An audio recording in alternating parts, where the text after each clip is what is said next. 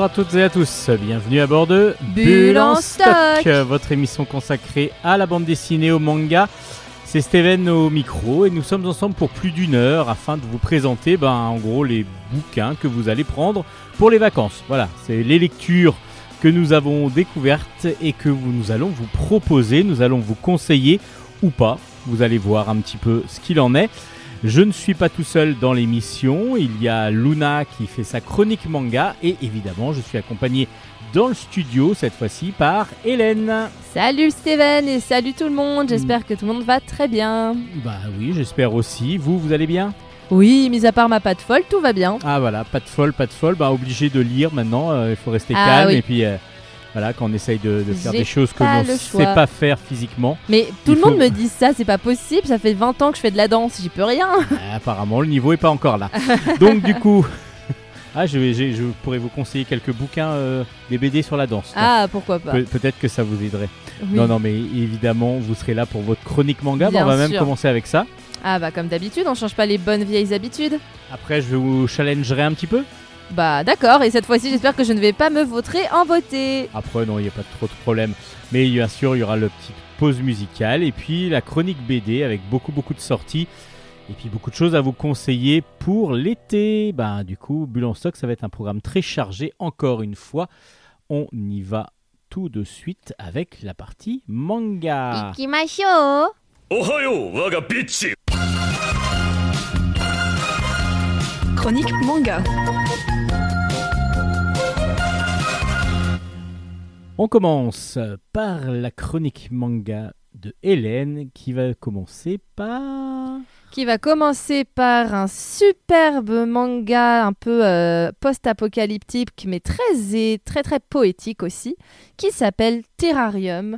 C'est sorti aux éditions Glénat et c'est écrit par Yuna Hirasawa. Alors de quoi ça nous parle? Nous sommes donc dans un monde où l'humanité est sur le déclin suite à une énorme guerre qui a ravagé euh, l'intégralité du monde de- tel que nous le connaissons. Enfin et encore je dis tel que nous le connaissons mais déjà le monde ne fonctionnait pas comme aujourd'hui déjà.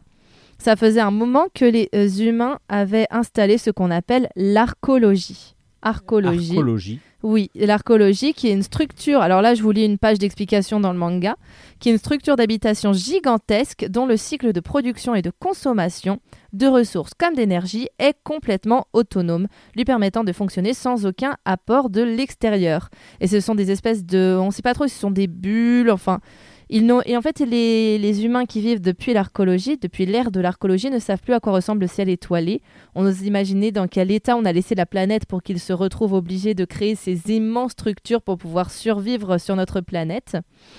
Une sorte de grand dôme, du coup. Voilà, des grands dômes qui, sont, qui ne sont pas transparents et qui sont reliés les uns avec les autres. euh, de, c'est pas, c'est, ce sont en fait des espèces de blocs qui sont donc des points de référence. Ils sont reliés de façon continue. Euh, on imagine que l'archéologie a été bâtie en, les empilant un à un comme des cubes de bois. Voilà, c'est des explications. euh, C'est un énorme Lego euh, dans lequel on titanesque. peut, on peut vivre. Qu'en gros, on est dans une cage à, à hamster, quoi. C'est ça, une cage gigantesque, mais une cage hamster quand même. Mais on fait nous-mêmes nos, notre bouffe et notre, notre énergie. C'est vrai. Et Voilà. du coup, on a. Ainsi, euh, le hamster en tournant, ah, c'est ce que j'allais aussi- dire. euh, le hamster, ça se trouve, on sait pas, mais il allume sa loupiote en fait quand il fait ses Bah, exercices. Et du coup, on suit Il les aventures son- de sa télé pour regarder Netflix. Pour regarder sur Netflix. Il, euh, du coup, on suit les aventures de Chico, qui est une jeune fille technologue d'investigation. Les technologues, ce sont des médecins, mais spécialisés pour les robots, qui est accompagnée de son frère Pino, euh, petit frère qui a la particularité euh, d'être un robot. On ne sait pas pourquoi, c'est normal. Elle, lui, euh, c'est son frère. hein. On sait que, on sait qu'ils ont un vrai lien de sang, mais on ne sait pas pourquoi il est enfermé dans cette cage de métal, un peu à la, à la, à la manière d'Alphonse Elric dans Full Metal Alchemist, pour ceux qui connaissent. On ne sait pas du tout pourquoi il est comme ça, et puis de toute façon, c'est pas expliqué, puisque euh, il part du principe que euh, c'est normal, c'est ainsi. Et leur objectif, c'est de parcourir l'archéologie euh, dans les endroits qui ont été abandonnés. Il y en a énormément. Les humains, comme je vous l'ai dit au tout début, sont sur le déclin. Il y a très peu de zones habitées. Il y en a de moins en moins dans l'archéologie. Et de ce fait, il y a plein de robots qui erre, euh, qui, euh, qui était programmé par exemple pour être assistant chirurgien, disons, ou, ou infirmier, et du coup qui errent dans leur zone de travail parce que leur système n'a pas compris que les gens qui étaient auparavant avec eux ne sont plus là, ils sont endommagés ces robots. Et du coup, l'objectif de Chico, c'est de retrouver ces robots pour pouvoir récupérer leur noyau et ainsi reconstituer une clé afin d'aider euh, afin d'aider leur mère qui aurait une solution pour sauver l'humanité. On ne sait pas quelle est cette clé, on ne sait pas quelle est cette solution, mais on sait qu'ils doivent récupérer les noyaux des robots. Sauf que Chico, elle ne veut pas tuer les robots. Elle veut donc comment récupérer la clé sans les Comment tuer récupérer la clé sans les tuer? Bah, Enfin, le noyau sans les tuer, et bah, ça, c'est ce qu'on va. Je vais pas vous le dire, mais elle trouve, euh, elle trouve entre guillemets un moyen de le faire sans s'en prendre aux robots. Et c'est très beau, comme je vous ai dit, c'est très poétique. Les dessins sont très, très, très jolis. Euh, on, voit, on voit en plus un monde euh, désolé dans les yeux d'une petite fille pleine d'espoir. Et mine de rien, ça, ça donne envie de quand même croire encore à l'humanité, même si euh, une des phrases, une des phrases de la, de l'autre que l'auteur a rentré dans son manga, c'est quand même combien de centaines d'années faudra-t-il encore aux humains pour devenir meilleurs? Et euh, c'est très Oula, représentatif du coup mais- de l'histoire de, de ce que représente finalement ce manga. C'est, euh, je vous l'ai pas dit, c'est un CNN. Il n'y a pas de, y a pas de scène choquante ou quoi que ce soit, mais euh, on est quand même dans un monde après-guerre. Et, euh, et c'est des propos qui sont quand même très adultes. Euh, l'auteur s'adresse, disons, à toutes ces, toutes ces personnes qui se sont posées des questions philosophiques sur la vie quand ils étaient ados. On l'a tous fait et qui, euh, et qui finalement ont envie de se replonger un peu dans ces introspections qu'on peut faire. Et puis il y a un métissage écologique derrière en Oh, en plus, avec la destruction de l'humanité. Je pense qu'il y, a- y aussi ça qui, qui rentre en jeu. Donc du coup, ça a l'air d'être un très très bon manga, un très très, bon premier bien. C'est bien écrit, c'est beau, il y a encore plein de mystères. Euh, j'ai pas les mots, c'est vraiment très chouette. Alors ça s'appelle comment? Ça s'appelle donc Terrarium, c'est facile à retenir. En plus, c'est aux éditions Glénat. Le tome 1 est sorti.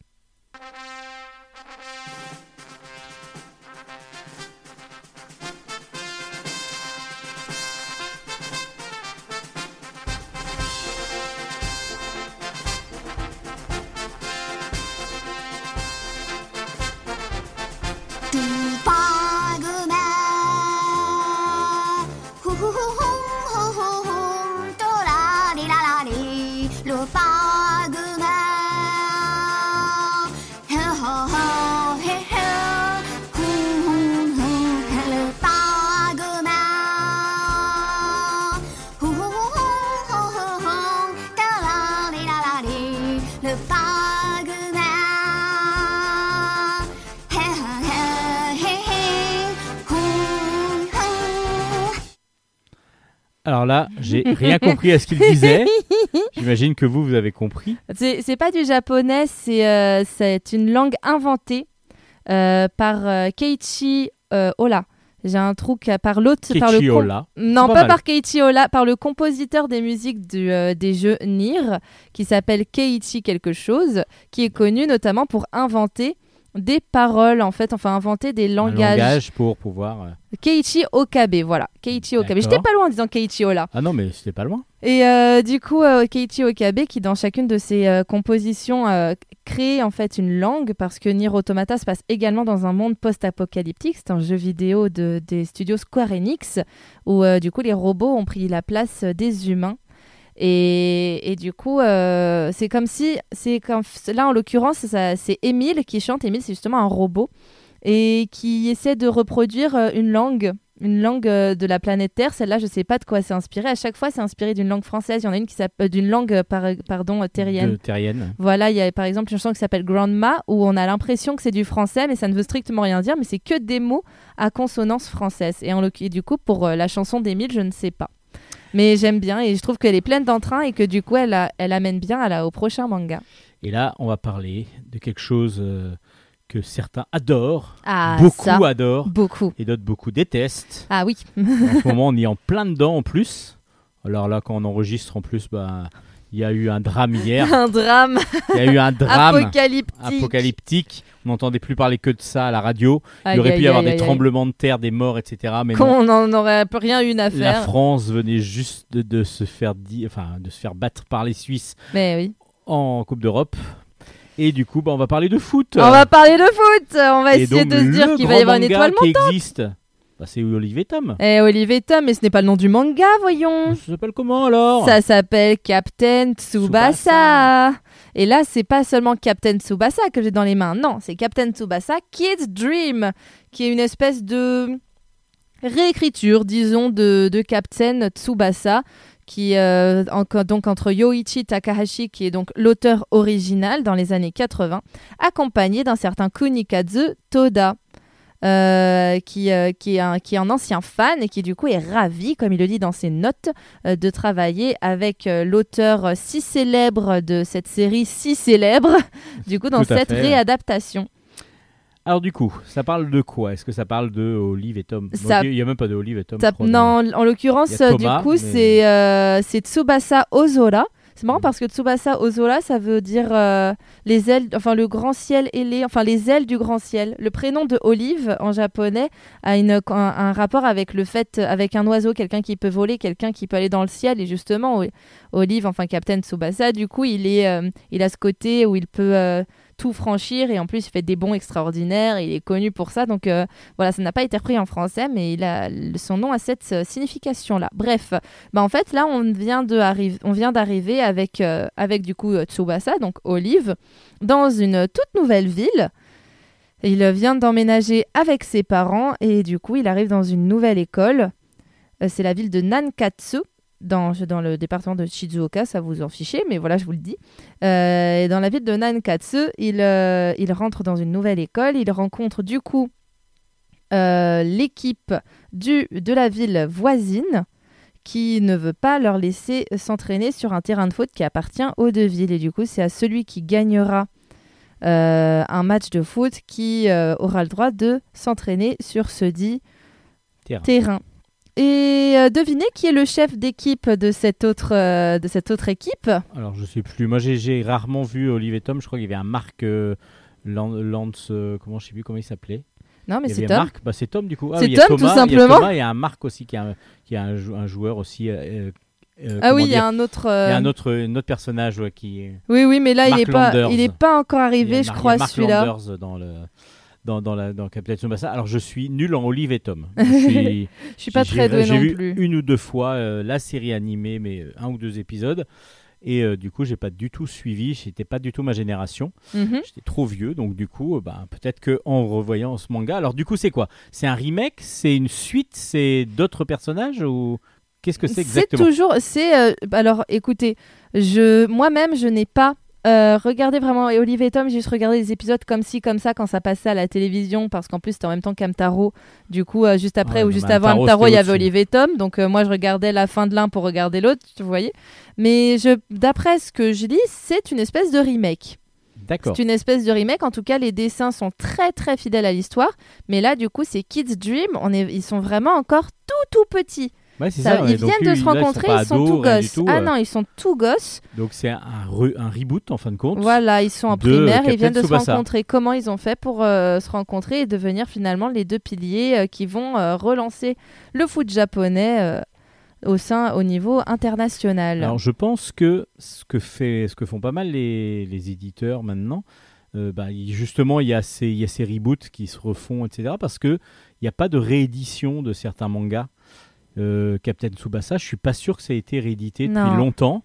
Euh, Il y a comme ça des séries que l'on que l'on essaye de trouver qui sont introuvables quasiment avec des, des prix exorbitants parce Mhm. Que ça. a été tiré à très peu d'exemplaires à l'époque et du coup il n'y a pas ou alors des intégrales de temps en temps quand il y a tre- quand il y a peu de le- quand il y a peu l'histoire des trois Adolphes par exemple est ressortie en intégrale euh, de Tani euh, c'est Taniguchi oui non c'est pas Taniguchi c'est euh, ce oh, oh, oui je sais plus Ozuka Euh, comment Oh, bah, je- Osamu. Bah non, Ouais, si, c'est c'est Osamu Ouais, Tezuka. Tezuka, ouais. Oui, qui avait fait. euh, oui, oui, c'est ça. Oui, c'est dans oui. l'intégrale Tezuka, vu qu'il y avait toute une intégrale qui a été faite chez Delcourt, et l'histoire des trois Adolphes est sortie. Mais euh, des Captain Tsubasa et ainsi de suite, même des euh, Senseiya et ainsi de suite, ce n'est pas ressorti depuis des années. Mm, Même mm, Akira, qui était maintenant, Oui, s'il y a une vrai, version euh, intégrale en, en noir et blanc. Mais voilà, ce sont des, des, des mangas qui sont quasi introuvables maintenant Oui. très difficile. Donc, euh, je pense qu'il y a une sorte de reboot pour les, pour les jeunes générations qui lisent maintenant du manga. Oui, oui, oui, oui. Je pense qu'on est plus là-dessus. Donc du coup, c'est Captain Tsubasa Kids Dream. Kids Dream. Ça vaut. Ça vaut un, ça, ça vaut un Captain Tsubasa. C'est du, euh, c'est, euh, c'est, c'est sympa, ça se lit très facilement.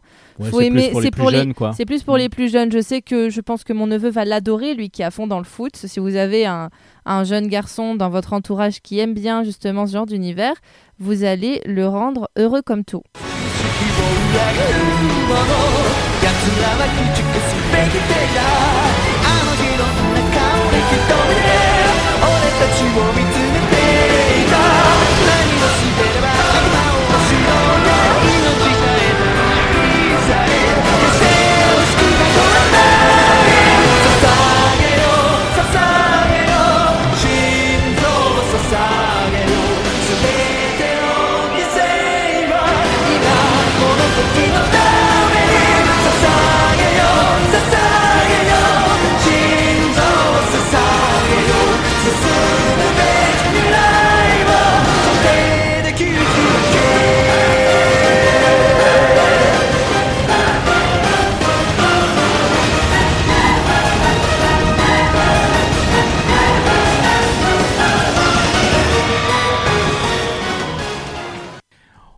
Toujours dans Bulle en stock et toujours dans la partie manga chroniquée par Hélène. Eh ben oui, on m'arrête plus. Et voilà, donc du coup, euh, elle va faire preuve de noblesse pour, ce nouvelle, euh, pour cette nouvelle chronique. Cette nouvelle chronique qui s'appelle Incroyable. Comment avez-vous deviné? Elle s'appelle Ouais. Noblesse.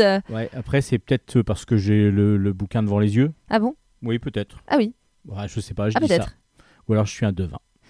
On va dire que vous êtes un devin. Ok, on est parti. Alors, c'est Noblesse, c'est sorti aux éditions K-Books. Donc, euh, comme vous le savez déjà, euh, K-Books, c'est une, euh, c'est une collection qui appartient à Delcourt et ça. qui, euh, qui, pour le moment, se spécialise du coup dans la, dans la publication papier de séries internet qui ont fait fureur, surtout des séries pour le moment euh, coréennes qui ont fonctionné en tant que webtoon sur internet et qui euh, désormais sont en version papier française. Et c'est même sur le site webtoon de, de, de Et il y a aussi le site webtoon, euh, le site Mm. Delcourt qui, qui euh, donc- qui les propose en c'est ligne, K-Books, je crois. Littéra- directement. Mais du coup, euh, donc, du coup, vous pouvez aller les lire soit en webtoon, soit en webtoon, soit soit, en papier. Tout dépend de votre préférence.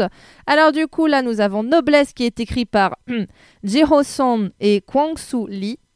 Voilà, j'ai essayé de faire au mieux. Désolé à tous ceux Oh, qui bah, parlent coréen. pu le faire, ça. C'est très dur. Qui, euh, du coup, alors, euh, Jiho-san, c'est celui qui fait le scénario. Il a déjà écrit différents romans, dont euh, Because et Rush, qui sont des romans qu'il a sortis en 2004 et 2005. Et du coup, le roman Noblesse est sorti en 2000 entre 2011 et 2012. Et la série Webtoon, elle aussi, a commencé en 2007 et s'est terminée en 2018 avec, du coup, le travail de Kwang Soo Lee au dessin. Alors, de quoi nous parle Noblesse? Cela nous parle d'un certain Raizel qui a dormi pendant plus de 800 ans. Ça va, un peu feignasse, moi un je peu dirais. feignasse, ouais, franchement, il abuse. Et qui un jour se réveille, il sort de son cercueil et se réveille et se retrouve du coup dans. Bah, on devine si ça se passe, on devine que ça se passe en Corée. C'est pas dit directement, je crois que ça se passe en Corée, mais on en le tout devine. cas, à notre époque. En tout cas, à notre époque, ça c'est clair, dans une grande ville surpeuplée. Et euh, il est un peu paumé au début. En plus, il parle pas un mot, euh, un mot de la langue du patois, euh, du, Du patois, patois local. local. Il est, il s'appelle très exactement Kadis Estrama di Raidzel. Donc on devine qu'il n'est pas du tout de la même euh, région que Shin Woo Han ou que Ik Han Woo, qui vont être les deux premiers personnages qu'il va rencontrer finalement euh, une fois être sorti de son cercueil. Donc oui, c'est à cause des noms des personnages qu'on devine qu'on est bel et bien en Corée. Alors, c'est un vampire ou pas? Bah, c'est pas dit. Il y a des vampires, mais c'est pas dit pour le moment officiellement que c'en est un. En tout cas, Est-ce que 800 ans à dormir, plus après se réveiller d'un cercueil, ça ressemble un peu.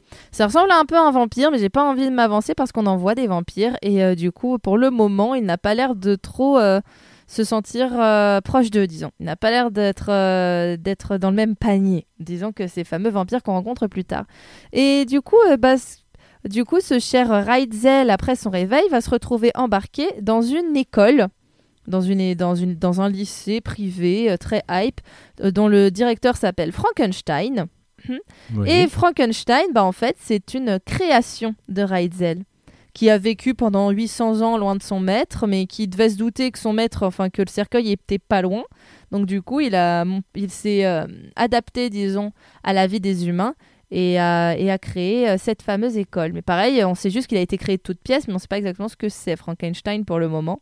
Tout ce qu'on sait, c'est que c'est un directeur d'école très adoré et très beau gosse. C'est con de se réveiller 800 ans après et d'aller à l'école, quoi. Bah, c'est Moi, la j'aurais fait plein d'autres choses. Mais c'est exactement ce que je me suis dit. Je me suis dit, mais le mec, il a 800 ans, c'est noblesse, donc on devine que c'est un noble, quelqu'un de la haute société qui a de la culture. Et, euh, et non, en même il, temps, il a au 800 lycée. ans de culture à En rattraper. même temps, il a 800 ans de culture à rattraper, donc pourquoi pas. Mais au tout début, je me suis fait exactement cette réflexion. Je me suis dit, mais le gars, il doit avoir l'allure d'un. Enfin, même s'il est jeune, il doit quand même avoir. S'il était noble, etc., connu et tout et tout, qu'il avait déjà un certain pouvoir à l'époque, il doit avoir peut-être euh, 20, 25 ans. Donc, euh, il est. Il se retrouve à l'école, ça passe. Tout le monde, à part se dire qu'il est à tomber par si terre. Au, euh, ouais, au lycée qu'il a beaucoup redoublé, quoi. Ouais, sinon, ouais. Ou alors c'est un prof. Ou alors c'est un. pro- Non, non, c'est un élève. D'accord. Bon, c'est un bah. élève. Donc euh, au début, je te. Hmm, Qu'est-ce que je suis en train de lire? Puis en plus, euh, les deux premiers chapitres, enfin les, les, disons les 20 premières pages, disons, sont. J'ai failli leur reprocher la même chose que euh, Kim, que le, le manga sur la, Oui. sur la secrétaire la Kim, c'est-à-dire Kim. un côté un peu peut-être plat. Euh, si ce n'est que par contre, les, dessins sont quand même plus travaillés. Les personnages, euh, il y a certains personnages qui sont vraiment, euh, qui ont des traits de, traits de caractère vraiment affichés sur leur, euh, sur leur cara design et c'est très chouette. Mais au début, ça peut paraître plat pendant, disons, les 20 premières pages. Et quand les vampires font leur apparition, d'un coup, on voit que le travail du dessin est beaucoup plus recherché. Et finalement, je suis très bien rentrée dedans, même si ça reste, euh, ça reste le même concept de c'est de la beauté facile. euh, du coup, deux mecs beaux gosses qui passent leur temps ensemble, qui connaissent, enfin, sur, dont un qui apprend du coup la vie, euh, comment ça se passe aujourd'hui, à un autre qui est complètement paumé. Mais en même temps, comme il y a toute cette histoire d'enquête qui va se créer autour d'une série de meurtres nocturnes qui ont lieu, bah du coup ça met un peu de piment dans l'histoire et heureusement que ça arrive, sinon ça aurait été pas du tout intéressant. Mais c'est le cas et franchement ça m'a ça m'a bien plu. Alors, par contre, moi, en feuilletant un petit peu, là, je trouve que il y a des décors à un moment donné. J'ai l'impression de voir que des, que des fonds euh, de couleurs, voire blancs même carrément, et j'ai pas l'impression de voir de décors ou très peu. Il y a un bureau de temps en temps. Si mais si si si, on arrive. on arrive quand même, parce que là, c'est- juste en feuilletant comme ça. hein. Oui, oui, Je- mais je pense que, je pense que le, le dessinateur, pour faire les décors, a dû faire des, certainement des, des constitutions 3D de différentes pièces, euh, de, de quelques pièces principales, notamment l'appartement du directeur, le bureau du directeur, la salle de classe, le réfectoire et la rue. Et du coup, euh, il, euh, il repré- je pense qu'il a dû faire un jeu de caméra avec un- son logiciel de dessin pour pouvoir représenter ces salles dans sous différents angles. Mais si, si, il y, a des, euh, il y a des décors. Il y a beaucoup plus de décors justement que dans Secrétaire Kim. D'accord. Ils Bah, sont- ils sont un Kim, peu pas feuilleté. donc ils sont un peu euh, plus, ils sont, ils sont quand même simplistes. hein, ça n'a rien à voir avec Terrarium par exemple. Ils sont, ils sont quand même assez simplistes, mais ils sont là. Ils sont là.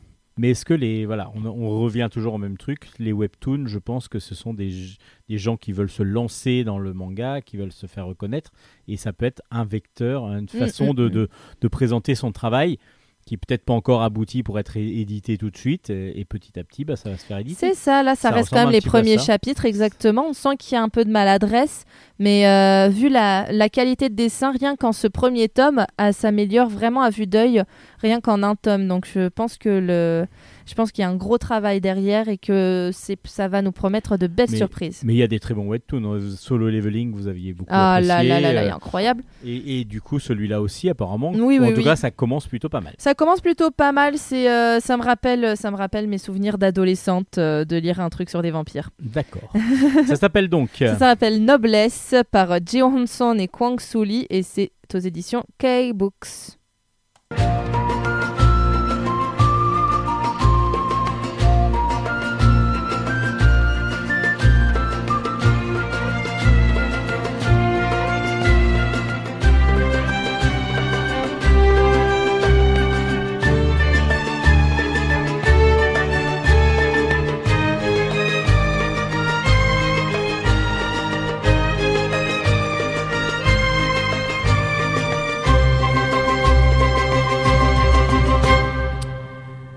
Allez, on va finir la chronique manga de Hélène, mais sachez que si vous aimez le manga, il y a celle de Luna qui, a- qui, a- Eh est juste après, parce que. Voilà, on a une petite jeune qui s'entraîne à faire des chroniques parce que, bah, à un moment Elle, donné. elle veut me botter les fesses pour Bon, prendre c'est ma pas place. ça, c'est pas ça. Nous, quand on sera, quand on sera mort et enterré, il faudra bien que des jeunes Il faut prennent notre place. qu'il y ait une relève, c'est vrai, c'est Bon, vrai. j'espère que ce sera le plus tard possible quand, Quand même. même. Non, non, mais bon, c'est bien de pouvoir s'entraîner un petit peu. Et puis, plus on est de fous, plus on rit. Donc, euh, pourquoi pas. Et puis, Mhm. euh, du coup, bah, Hélène, vous allez nous présenter un quatrième manga. Apparemment, un gros coup de cœur. Ah, une, j'ai une pépite entre les mains, une perle d'une beauté absolument à couper le souffle. Ça s'appelle Le Jardin des Illusions. Euh, c'est aux éditions Delcourt Tonka, mais c'est écrit par un, et dessiné par euh, Senbon Umishima. C'est dans la, c'est catégorisé shonen. Alors là, euh, je ne comprends pas pourquoi. Et je pense qu'il ne savait pas dans quoi le catégoriser. Hein, la euh. catégorisation, c'est toujours. euh, Alors, des fois, c'est un petit peu aléatoire. Ah là, c'est complètement aléatoire, je ne comprends pas. hein. Je pense qu'il y a beaucoup sur le graphisme. Ça- Ah, mais justement, le graphisme fait ça plus. fait plus euh, shoujo, c'est pour ça ça. fait plus shoujo le graphisme, donc. euh, Shoujo, ouais. Alors, ça parle de quoi justement, Alors, ça parle de. Je ne peux pas vous dire de quoi ça parle parce que ça parle de tout et de rien. Ce sont. Alors, le Bon, tome bah, n'est pas n'est pas numéroté parce que ce sont tout simplement plein de petites histoires qui ne sont pas en lien les unes avec les autres. Ah, c'est des nouvelles du coup. Ce sont plein de petites nouvelles. D'accord, Très, ça très très courtes. déjà. très très courtes, toutes très poétiques, très jolies. Euh, on en a une sur une petite fille qui n'aime pas ses cheveux et dont la grande sœur lui apprend à s'apprécier telle qu'elle est. Ça, c'est la toute première. On en a une avec une sirène. Ça, c'est la deuxième. Et après, je vais pas vous dire la suite. Oui, je c'est vous dis que là, les pas deux de rapport, premières. à moins Ah, que y a la petite aucun fille rapport. une sirène, mais bon. euh, Il n'y a aucun rapport entre elles. La plupart, du coup, justement, mettent en scène euh, des, des jeunes filles qui découvrent un peu le monde, qui essaient de trouver leur place finalement dans ce monde. Souvent, c'est ça. Il y en a, oui, c'est c'est clairement ça. C'est un peu le fil conducteur, bien souvent. Il y en a une qui sort un peu du lot. Il y en a deux qui sortent un peu du lot. Il y en a une où il n'y a aucun dialogue. Et je l'ai beaucoup aimé parce que les planches sont magnifiques. Déjà que de base, les planches sont magnifiques surtout. Mais alors, celle-ci, il y a encore, euh, comme justement, il n'y a pas de parole. Le, le- le dessinateur s'est lâché de, sur, euh, sur le reste, sur les dessins, sur les détails, sur les expressions, sur euh, même le ressenti d'un événement qui est surprenant. ah, c'est c'est superbe. C'est c'est C'est vraiment... euh, superbe, ça donne vraiment envie de. C'est à tomber par terre. Et il y en a une qui sort du lot aussi, qui est un peu plus dans un registre euh, horrifique, disons, mais qui reste terriblement poétique. Et à la fin du manga, du coup, comme, comme les histoires sont très courtes, on n'a pas vraiment de... euh, on n'a pas vraiment de mise en contexte, disons. Et du coup, à la toute fin, l'auteur euh, nous a offert, disons, des petits encadrés expliquant un peu, euh, un peu mieux, disons, le contexte de chacune des histoires. Euh, Qu'est-ce qui s'est, entre guillemets, passé avant et après dans la vie de ces personnages pour qu'ils en arrivent à ce moment-là dans cette, euh, dans cette petite nouvelle. Ah oui, c'est très chouette. C'est très bien réfléchi. En plus, c'est pas juste des histoires comme ça lancées. C'est ça. Il y a un début, enfin, L'auteur a, a un contexte en tête et, euh, et du coup elle nous le partage. Il ou elle, je, je pense que c'est une femme. Je ne suis pas sûre, j'ai pas envie de vous dire de bêtises, mais euh, je dirais que c'est une femme. Et euh, il ou elle met du coup une euh, nous explique finalement quelle est la, quelle- enfin qu'est-ce qu'elle s'est imaginé comme histoire pour euh, pour en arriver à nous sortir juste ce petit morceau de vie de, de toutes ces personnes, euh, soit personnages réalistes, soit personnages merveilleux, qui, qui nous racontent du coup, enfin qui partagent avec nous un tout petit morceau de leur vie. Et c'est, il est, le tome est magnifique, La couverture la est sublime. couverture est, est- est incroyable. Et on voit pas très bien le titre quand on fait pas attention. On sait même Oui. pas dans quel sens faut tenir le tome au début. Oui, c'est vrai, il faut regarder la tranche pour pouvoir. faut regarder la tranche pour se repérer. Mais euh, non, il y a c'est. quand même euh, Delcourt. Ouais, c'est vrai qu'il y a le, Del- bon le sens, Delcourt qui fait un c'est point de repère. Le, même le dessin de couverture est un peu perturbant et, Eh nous oui. fait perdre nos repères dès le début. Et en plus, le personnage qu'on voit en gros sur, le, sur la couverture s'appelle Hélène. C'est une référence pour vous dire que c'est un bon manga. Oui, on va dire ça. Bah, Voilà. Peut-être que le choix du prénom, c'était pas obligatoirement le meilleur, mais. euh, oui, il y a un chat. Oui, il y a une Il il y a histoire. une histoire avec un Il chat. y a une histoire avec un chat, A Date with a Cat, je crois, elle Il est s'appelle. mignon, le chat en plus. Ah, il est adorable. Ouais, et puis la demoiselle euh, aussi. Elles sont. Tout elles- vraiment, les tout dessins sont est superbe. Il n'y a, a pas une seule planche. euh, Je sais ce que je vais dire ce soir. J'avais que une vingtaine de BD à lire, je crois. J'aurai un manga en plus. Ça se lit vite. Parce que ça donne vraiment envie de le lire. Ça s'appelle. Le Jardin des Illusions par Senbon Umishima et c'est aux éditions Delcourt Tonkam. C'est donc une grosse, grosse, Grosse recommandation, c'est poétique, c'est beau, c'est incroyable.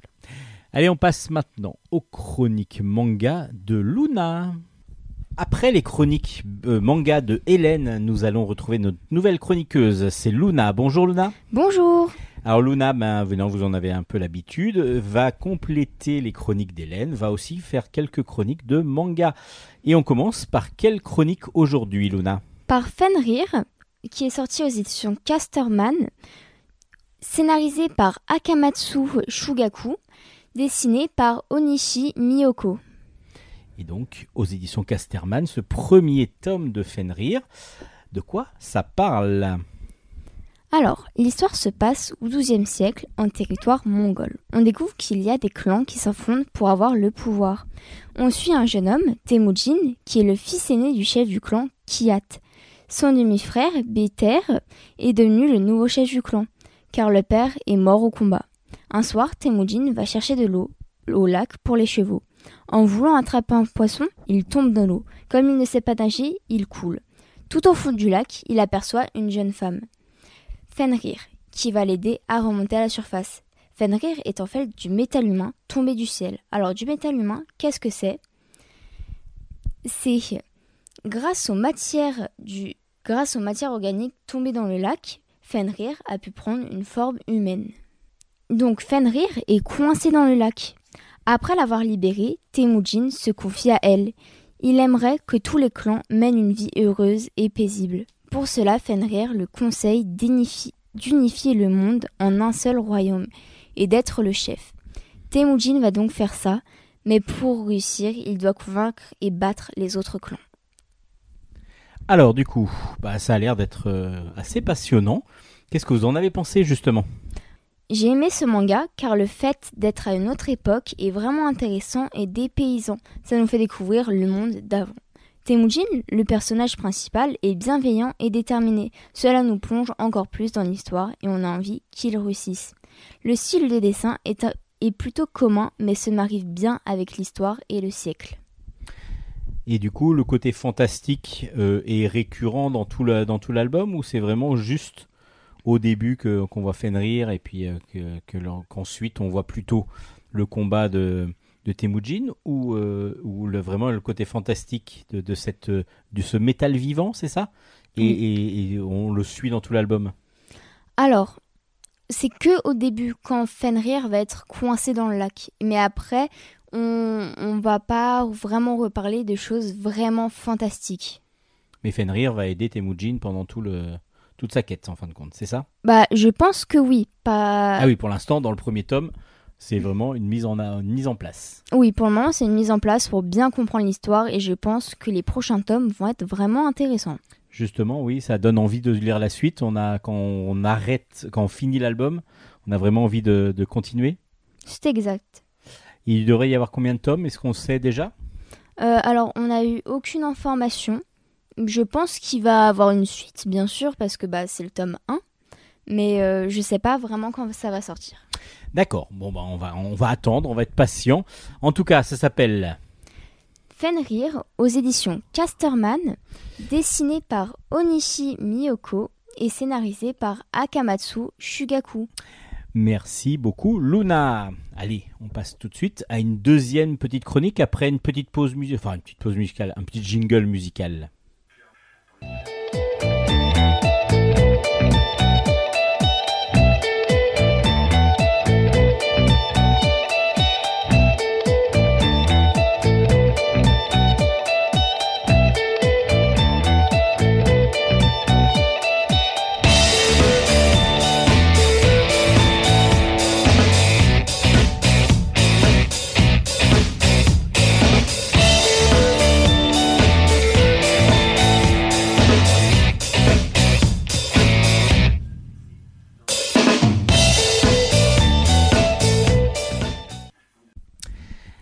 Et on retrouve Luna pour nous parler d'un deuxième manga. Là, c'est un premier tome là qui- que, que vous allez nous présenter. Ça s'appelle comment? Le huitième fils, sorti aux éditions Delcourt Tonkam, dessiné par Fuzi Shoko et scénarisé par Hiroki Katsumatu. Alors, il faut savoir que c'est d'après une light novel, donc un roman euh, graphique à moitié, euh, mais euh, par ordinateur, je crois, de YA. Donc ça a l'air d'être un, auteur euh, assez réputé, parce qu'il y a 20, 20 tomes, enfin ça fait 20, 20 tomes que ça existe. Et puis ça a été même adapté en drama, je crois, euh, donc en, ça veut dire en, série télé. euh, avec des avec des humains en réel quoi il y a eu deux jeux vidéo en plus de tirer de ça dont un jeu sur téléphone portable un jeu pour smartphone et RPG en ligne Adventurer of the Kingdom of Helmut donc en gros c'est une grosse grosse série qui date pour le manga de 2015 au, Japon et chez nous qui arrive donc chez Delcourt Tonkam alors de quoi ça parle Luna? On découvre un homme qui vient de notre époque, s'est réincarné dans un monde d'héroïque fantasy, en un jeune garçon de 12 ans. Ce garçon, c'est le huitième fils de la famille de nobles Fauché. Il s'appelle Wendelin von Bono Beaumestier. Pour échapper à son triste sort, il s'est résolu à acquérir son indépendance le plus vite possible, en s'inscrivant à l'Académie des aventuriers. Pour sa première mission, il fait, et il fait équipe avec Erwin von Almin. Le but de la mission est d'attraper le plus de gibier. À la fin de la mission, Wendelin a détecté deux personnes qui sont en train de se faire attaquer par une meute de loups. Grâce au pouvoir magique de Wendelin et aux flèches d'Erwin, ils ont réussi à sauver les deux jeunes filles qui par la suite vont faire équipe avec eux. Wendelin invite ses nouveaux coéquipiers à dîner et Louise Jolande Aurélia Overweg, une des filles qu'il a sauvées, lui demande comment il a appris la magie, car c'est le seul magicien de l'académie. Wendelin explique donc que c'est un chuchoteur qui lui a enseigné la magie. Un chuchoteur est une personne morte, qui doit réaliser son vœu pour aller au ciel. Le vœu d'Alfred Rinford, le chuchoteur que Wendelin a rencontré, est de discipliner un disciple à qui transmettre ses 30 ans de savoir. Alfred va donc lui apprendre tout ce qu'il connaît, mais quand vient le moment des adieux, car le vœu d'Alfred a été exaucé, il va lui donner tout son héritage pour ensuite disparaître en toute sé- sénérité. sérénité peut-être mais c'est pas très grave hein, on peut faire des erreurs Alors, beaucoup plus tard, après avoir fait beaucoup de quêtes avec son équipe, il va rencontrer deux personnes qui connaissent très bien son maître. Ils vont lui apprendre qu'Alfred avait un grand manoir. Qui sait ce qu'il va y avoir à l'intérieur Donc beaucoup d'action, beaucoup de suspense, j'imagine. Un bon shonen, comme on les aime. Oui. Et alors, qu'est-ce que vous en avez pensé? Alors, j'ai beaucoup aimé ce manga Heroic Fantasy, car je trouve que c'est assez intéressant que ce soit un adulte qui va se réincarner dans, en un enfant de 12 ans, et aussi qu'il découvre peu à peu l'héritage que son maître lui a laissé. Le style de dessin est vraiment beau et se marie bien avec l'histoire et l'univers. J'ai vraiment hâte de lire la suite et de retrouver Wendelin. Pour le moment, la série continue au Japon et il y a 9 tomes de parus. Donc c'est une grosse grosse saga parce que du coup comme je vous disais au début, c'est tiré d'une light novel qui a été adaptée aussi en drama, qui a été adaptée en jeu vidéo, donc c'est quand même énorme. Euh, donc je pense que Delcourt a bien choisi de Delcourt Tonkam a bien choisi euh, sa, sa nouvelle cible, parce que je pense que ça va être une série qui va très très bien fonctionner. Justement, euh, ça s'appelle comment? On va répéter les références. Ça s'appelle Le Huitième Fils, sorti aux éditions Tonkam. Et c'est le premier tome qui est sorti. Voilà. Merci beaucoup Luna pour ces chroniques de la semaine. On se retrouve la semaine prochaine? À la semaine prochaine. Et vous venez donc d'assister à la fin des chroniques manga de ce bulle en stock. Euh, allez, un petit peu de musique oui. avec notre challenge habituel. Et oui, et oui, et oui. Et Mais là, Hélène a une pression Ah terrible parce que du coup, elle connaissait la chanson la dernière fois. Elle n'a pas pu remettre le bon film sur le titre. Ah. Bon, c'est pas très grave, on arrive quand même à se planter de temps en temps. Oui, et, euh, mais vous quand êtes même, quand même très doué en musique. Ouais. C'était Dirty- Ah, ça y est, là maintenant vous l'avez vu depuis ou pas, pas non, encore pas encore, mais j'ai retenu. je- je Ça, sens que pendant l'été-. Vous allez euh, pas laisser bébé dans un coin. Ah, c'est clair. Allez, on écoute donc le morceau que je vous propose et euh, vous allez essayer de découvrir de quel film il s'agit. Alors, c'est culte. Culte. Culte.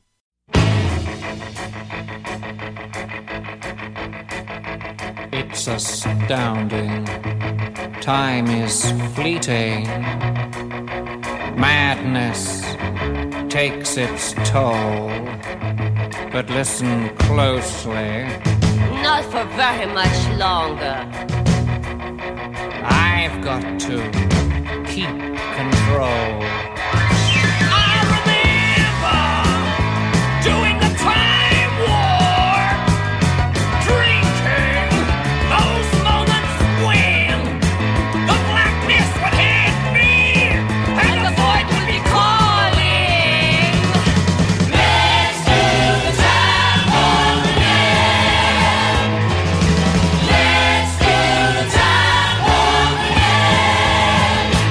Just a jump to the left. With your hands on your hips. The the the.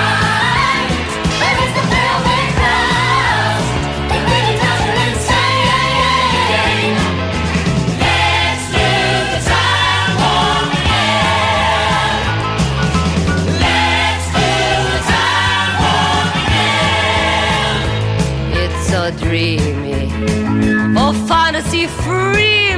me. So you can't see me. No, not at all. In another dimension. With voyeuristic intention. Well secluded. I see all. With a bit of a mind flip. You're into the time slip. And nothing can ever be the same. You're spaced out on sensation. You're under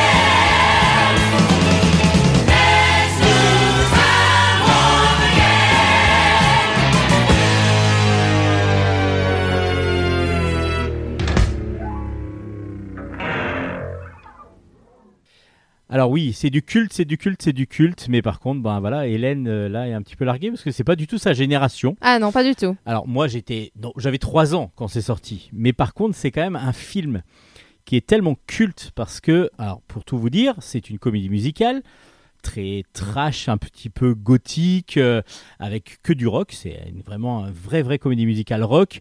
Et ça a été tellement grand, un grand succès, enfin pas- même pas un grand succès au départ, mais il y a des cinémas qui, depuis que c'est sorti, le passent toutes les semaines. Les gens viennent déguisés, viennent chanter euh, pendant, le, pendant le spectacle. Et. Tellement C'est- ils sont à tellement fond. c'est à fond, à fond, à fond. Et vous venez d'écouter The Rocky Horror Picture Show. Euh, c'est vraiment culte. C'est un film de Jim Charman.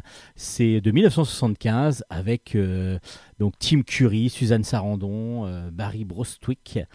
Et c'est une, c'est deux, deux, un couple qui tombe en panne et il tombe dans un grand château. euh, voilà, un petit peu comme Dracula, un petit peu comme Frankenstein. hein. Ça on fait est un, peu peu dans le même style. Scooby-Doo. Il y a, il y a- voilà, mais c'est un peu ça. Il y a une sorte de Igor qui vient ouvrir, je sais plus comment il s'appelle. Et en fin de compte, c'est un gros délire où euh, c'est à moitié sadomaso. Il y, a, il y a plein de trucs, mais en même temps très gay, euh, très gay, même justement très gay.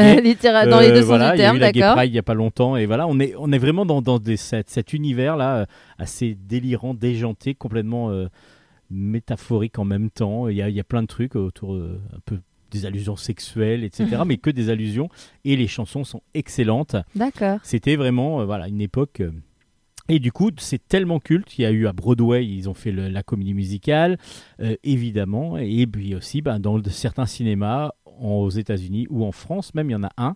Je ne sais plus lequel c'est exactement, mais bon, après, euh, là, il faudrait rechercher un petit peu. Mais on passe régulièrement The Rocky Horror Picture Show. Et euh, si vous venez déguisé, vous pouvez chanter. Et, et les gens s'éclatent. Et toutes les semaines ou tous les mois, il y a The Rocky Horror Picture Show. ah, The Rocky, Rocky Horror, Horror Picture, Picture Show Show. qui passe et euh, c'est cultissime. D'accord. Allez découvrir ça. Avec grand plaisir. Ça va vraiment vous, vous- je pense que vous allez aimer. Oui, je Parce pense qu'en plus la musique là que vous avez entendue, elle, je pense était, elle était funky. hein. ça donne vraiment vraiment envie d'écouter ça. Allez, on passe maintenant aux chroniques bande dessinée. Chronique bande dessinée. Allez, on commence ces chroniques BD avec. bon, on va commencer avec un peu de, comics. Tiens, on va commencer par Excellence. Euh, Excellence, c'est aux éditions Delcourt. C'est le tome 1 qui est sorti. C'est par Brandon Thomas et Carrie Randolph. Et donc, je vous ai dit que c'était la collection comics de chez Delcourt. Alors, on est dans un univers euh, ben, qui ressemble au nôtre, mais à part que la magie existe, elle est à la fois terrifiante et destructrice. On va suivre Spencer Dales. C'est un initié. Il va devoir passer des épreuves pour devenir un grand maître de la magie. Euh, sa famille est l'une des dix plus grandes euh, familles de, de magiciens. Justement, son père est lui gardien de l'ordre. Et donc, il doit quand même faire ses preuves. Doit devoir faire ses preuves et surtout qu'il n'a pas obligatoirement les mêmes capacités que son père, voire que les autres. Et donc, euh, bah, du coup, il va devoir lutter pour devenir un magicien. Mais lorsqu'il va commencer à monter, il va euh, être euh, pris de, bah, d'un sentiment qui fait que bah, il trouve que c'est assez injuste la façon dont- dont ça fonctionne. Il veut vouloir changer le, fameux système de, de niveau de magie et ainsi de suite. Donc il va aller à la, à l'encontre des grands maîtres de magie euh, qu'il va, devoir entre guillemets affronter. Euh, donc il y a dans, dans cet univers tout un, un univers de magie évidemment, donc on, on se sent euh, approche d'un, d'un univers à la Harry Potter entre autres, même si on est aussi loin, même s'il y a des baguettes magiques par exemple, mais on a donc ce système de, de, de niveau euh, de, magie, et puis surtout on n'est pas dans des châteaux, on est plutôt dans des tours très modernes, avec euh, des habits euh, de costumes, enfin des, magiciens costumés, avec des certains pouvoirs, et donc justement une sorte de hiérarchie, et cette hiérarchie-là veut, ben, c'est ce que veut Spencer, c'est taper un petit coup dans la fourmilière pour changer un petit peu cette hiérarchie qui du coup devient assez étriquée et assez, euh, assez droite comme ça que l'on ne peut pas vraiment changer. Lui, il va vouloir changer un petit peu les choses. C'est très très bien fait. Vraiment euh, très bien fait. On est bien pris dans, dans, le, dans, le, dans l'univers. Donc un univers moderne, euh, dans un, un New York qui nous ressemble, ressemble un petit peu au New York de maintenant, mais il y a des choses quand même qui, qui les différencient un petit peu. Et en fin de compte, tous les niveaux de magie se retrouvent un petit peu dans une tour où on va avoir différentes castes un petit peu. Euh, et puis la particularité, c'est aussi que tous les héros sont, noirs et donc du coup, euh, il va y avoir aussi une revendication à travers cet univers, ben, un petit peu à la Black Panther, où il va y avoir que, comme ce sont des, des héros euh, tous de la même euh, origine, bah, du coup, il y a, un univers comme ça aussi euh, à, la, Black Panther. Donc, un petit peu mélange de Black Panther avec, des, avec des, de la magie, avec du Harry Potter, un petit peu, les deux mélangés ensemble, bah, forment excellence. Et c'est un excellent projet, un excellent tome que- qu'on peut lire, donc aux éditions Delcourt. Si vous aimez le comics, c'est assez original parce que ça change un petit peu des histoires de magiciens que l'on connaît, euh, soit tiré vraiment de l'univers de Tolkien euh, et ainsi de suite, donc tout ce qui est fantasy, heroic fantasy, euh, soit justement un petit peu les, les pendants d'Harry Potter. Là, on est vraiment sur quelque chose de nouveau, beaucoup plus moderne et beaucoup plus classieux aussi, point de vue dessin. On est dans un dessin assez stylisé, avec des beaux costumes, avec vraiment des personnages forts, voilà, assez, euh, assez puissants dans le dessin. Ça s'appelle Excellence et c'est aux éditions Delcourt. Pour continuer avec l'excellence du dessin, bon alors il y en a deux encore que je dois vous présenter. Il y en a tous les deux chez Ankama, tiens, mais on va commencer par le premier, ça s'appelle Veille. C'est scénarisé par Sarah B. Elfgren euh, et illustré par Carl Johnson et c'est aux éditions donc Ankama, c'est une grosse euh, intégrale. Alors c'est un comics oui et non parce que du coup ce sont des auteurs suédois euh, mais ils ont vraiment ces matinées de comics, c'est, du comics euh, pur, on, ressent le comics derrière. Peut-être qu'ils ont même commencé, ils vont peut-être commencer à travailler dans le comics, je pense. Mais en tout cas, on est sur les légendes nordiques, mais matinées justement de comics. Euh, on va suivre donc Veille, qui est une jeune demoiselle qui est sauvée de la noyade par un drakkar viking. Euh, elle se retrouve rapidement euh, dans ce monde, dans, son monde, ce qui s'appelle Jotunheim, et euh, c'est le royaume des géants. Donc, elle trouve sa place en tant que une des 13 championnes choisies par les géants, par le géant Jotnar pour affronter ceux qui sont sélectionnés par les As, les dieux d'Asgard. Donc en gros, on va avoir deux groupes de dieux qui vont s'affronter, mais avec des, euh, des, on va dire des, athlètes qu'ils auront choisis. Et Veil fait partie d'une de ces athlètes, donc d'un de, ces, de ces champions qui va devoir s'affronter. Donc il va y avoir donc euh, par l'intermédiaire de ces champions plusieurs plusieurs plusieurs euh, plusieurs épreuves et les dieux par cet intermédiaire d'épreuves vont devoir se départager, vont devoir euh, donc euh, voir euh, décider du destin de Midgard, la terre des humains. Donc c'est grâce à ça que va devoir se jouer l'univers. C'est vraiment très très bon. C'est vraiment voilà l'univers des Vikings, l'univers de, de tout l'esprit nordique. On le retrouve ici, on retrouve même Loki euh, qui est qui donc euh, qu'on retrouve nous dans Thor par exemple euh, chez les Avengers, mais évidemment c'est toute cette légende là aussi qui est partie dont est partie la légende de Thor, c'est toutes les légendes donc nordiques. Et euh, là, on est vraiment sur quelque chose de très très dynamique. Le dessin est absolument sublime, vraiment sublime. C'est un vrai beau comics avec beaucoup beaucoup d'action, avec des superbes dessins travaillés, très fins. Euh, c'est absolument sublime. Et puis euh, une idée où justement l'héroïne va avoir beaucoup de choses. Elle est en même temps très forte et assez puissante, mais en même temps d'une certaine naïveté, d'une d'une voilà d'une gentillesse qui fait que bah, du coup ça va pas obligatoirement aller avec ce qu'elle devrait incarner. Enfin vraiment vraiment quelque chose de très très intéressant dans le- les personnalités des personnages. Alors c'est un gros pavé il y a plus de 300 pages euh, lorsque vous lisez l'album mais c'est un pur régal. D'abord visuel et puis euh, vraiment scénaristique parce qu'on a des légendes que l'on connaît qui sont vraiment bien euh, bien, bien amenées, bien mélangées les unes aux autres et qui du coup forment quelque chose, une unité qui est vraiment très très agréable à lire. Euh, c'est en plus un sublime ouvrage. Ankama a vraiment fait les choses en grand, j'ai vraiment vu les choses en grand. Vous avez comme un gros tome de plus de 300 pages, mais avec un dos toilé, avec un marque-page en, en tissu et ainsi de suite, qui sont sublimes. On a vraiment un superbe objet et en plus un excellent album. Vraiment, c'est euh, une grosse recommandation de Bulle en stock. J'ai vraiment beaucoup, beaucoup apprécié Veille. Ça s'appelle, ça s'écrit V-E-I, tréma, euh, ou V-E-I, je sais pas trop exactement. Euh, mais parce que c'est en majuscule que c'est écrit. Mais regardez juste la couverture, vous verrez un Veille justement dans les mains d'un dieu. Et c'est rien que ça déjà, ça donne juste envie d'acheter euh, cet album. Euh, c'est chez Ankama, je vous l'ai dit, je crois. Euh, et ben, c'est une grosse recommandation de Bulle en stock. Comme l'est aussi, alors là, en plus, ça va être plus peut-être pour ceux qui sont fans de cette série-là, c'est Tangirl.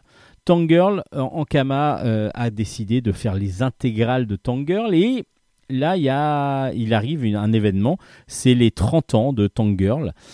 Et ils vont donc, ils ont sorti donc un album qui s'appelle Tangirl All Stars, où on va avoir toute une, euh, toute, euh, donc c'est chez Ankama et c'est donc scénarisé en partie par Alan Martin, un des, co-créateurs avec Jimmy Elliott de, de, de Tangirl. Mais on va pas avoir que euh, Alan Martin. On va avoir des histoires d'Alan Martin dessinées par d'autres dessinateurs. Alors, on a Brett Person, euh, Jim Mahfood, euh, Warwick Johnson, euh, Cadwell, Jonathan Edwards, Phil Bond, euh, Greg Staples, Craig Wall, euh, Ashley euh, Wood, et puis Jimmy Elway et, et Hew- Hewlett, je ne sais pas exactement comment on le dit, je dirais Hewlett, euh, Jimmy Hewlett, qui, euh, qui donc euh, aussi a, a donné, enfin, a, a offert un dessin pour cet album. Parce que du coup, justement, c'est les 30 ans de Tangirl. Donc, on va avoir des histoires courtes de 2-3 pages. On va avoir une histoire un peu plus longue avec 2-3 parties, 2-3 petits chapitres où on va retrouver Tangirl et ses amis, euh, dont son fiancé, euh, euh, son fiancé, Kou, ah, je ne sais plus comment il s'appelle exactement. Bon, je vais plutôt que de dire des bêtises, euh, c'est un kangourou, donc son fiancé. Mais on va retrouver tous ces personnages qui nous font plaisir, qui, nous, qui sont toujours aussi délirants, toujours aussi drôles, toujours aussi trash pour certains. Euh, on va les retrouver dans différentes petites aventures, mais aussi beaucoup de dessins, euh, beaucoup de... Il y a plein de choses dans ce 30e anniversaire, en fin de compte. C'est un petit, mm, petit mélange, un gros mix de dessins, alors soit, de, soit une vision de, de Tangirl par un dessinateur, soit un dessin euh, ben, d'un, ancien, dessinateur comme Jimmy euh, Hewlett qui, offre, euh, qui donne un dessin à, à Tangirl dans cet album. Et puis voilà, c'est tout un mélange un peu foutraque, comme si eh ben, dans un anniversaire, vous allez d'un coin à un autre, vous avez jamais des mêmes conversations, vous n'avez jamais les mêmes choses, mais vous voyez plein de choses dans, un anniversaire où il y a pas mal de monde. Bah, là, il y, a, il y a beaucoup de monde. Et c'est toujours un régal. Alors graphiquement, évidemment, bah, Tangirl, elle est représentée de plein de façons différentes dans cet album, vu que ce sont plein de dessinateurs différents qui vont l'incarner, qui vont la dessiner. Mais ça reste un plaisir. Alors évidemment, Tangirl, c'est quand même assez clivant comme, euh, comme album la plupart du temps, parce que comme série, parce que c'est une série, soit on accepte euh, la situation de cette femme qui dirige, euh, qui fait un peu la guerre post-apocalyptique avec son char et son fiancé kangourou, et là, il n'y a pas de problème. Ou alors, pas du tout. Si on n'adhère pas à ça, ben, on va complètement euh, se perdre. Et je pense que là, c'est vraiment fait pour les fans de Tangirl, parce que c'est son anniversaire. Donc, ben, on est content de fêter l'anniversaire de, de la girl euh, avec Ankama, donc, euh, qui nous offre cette, euh, nous offre, nous, sort Tangirl All Stars. Donc vous pouvez retrouver comme ça de plus en plus l'intégrale de Tangirl que vous retrouvez chez Ankama. Euh, ça sort régulièrement et là ce All Stars et donc c'est pour les 30 ans de la princesse. Donc euh, aux éditions Ankama.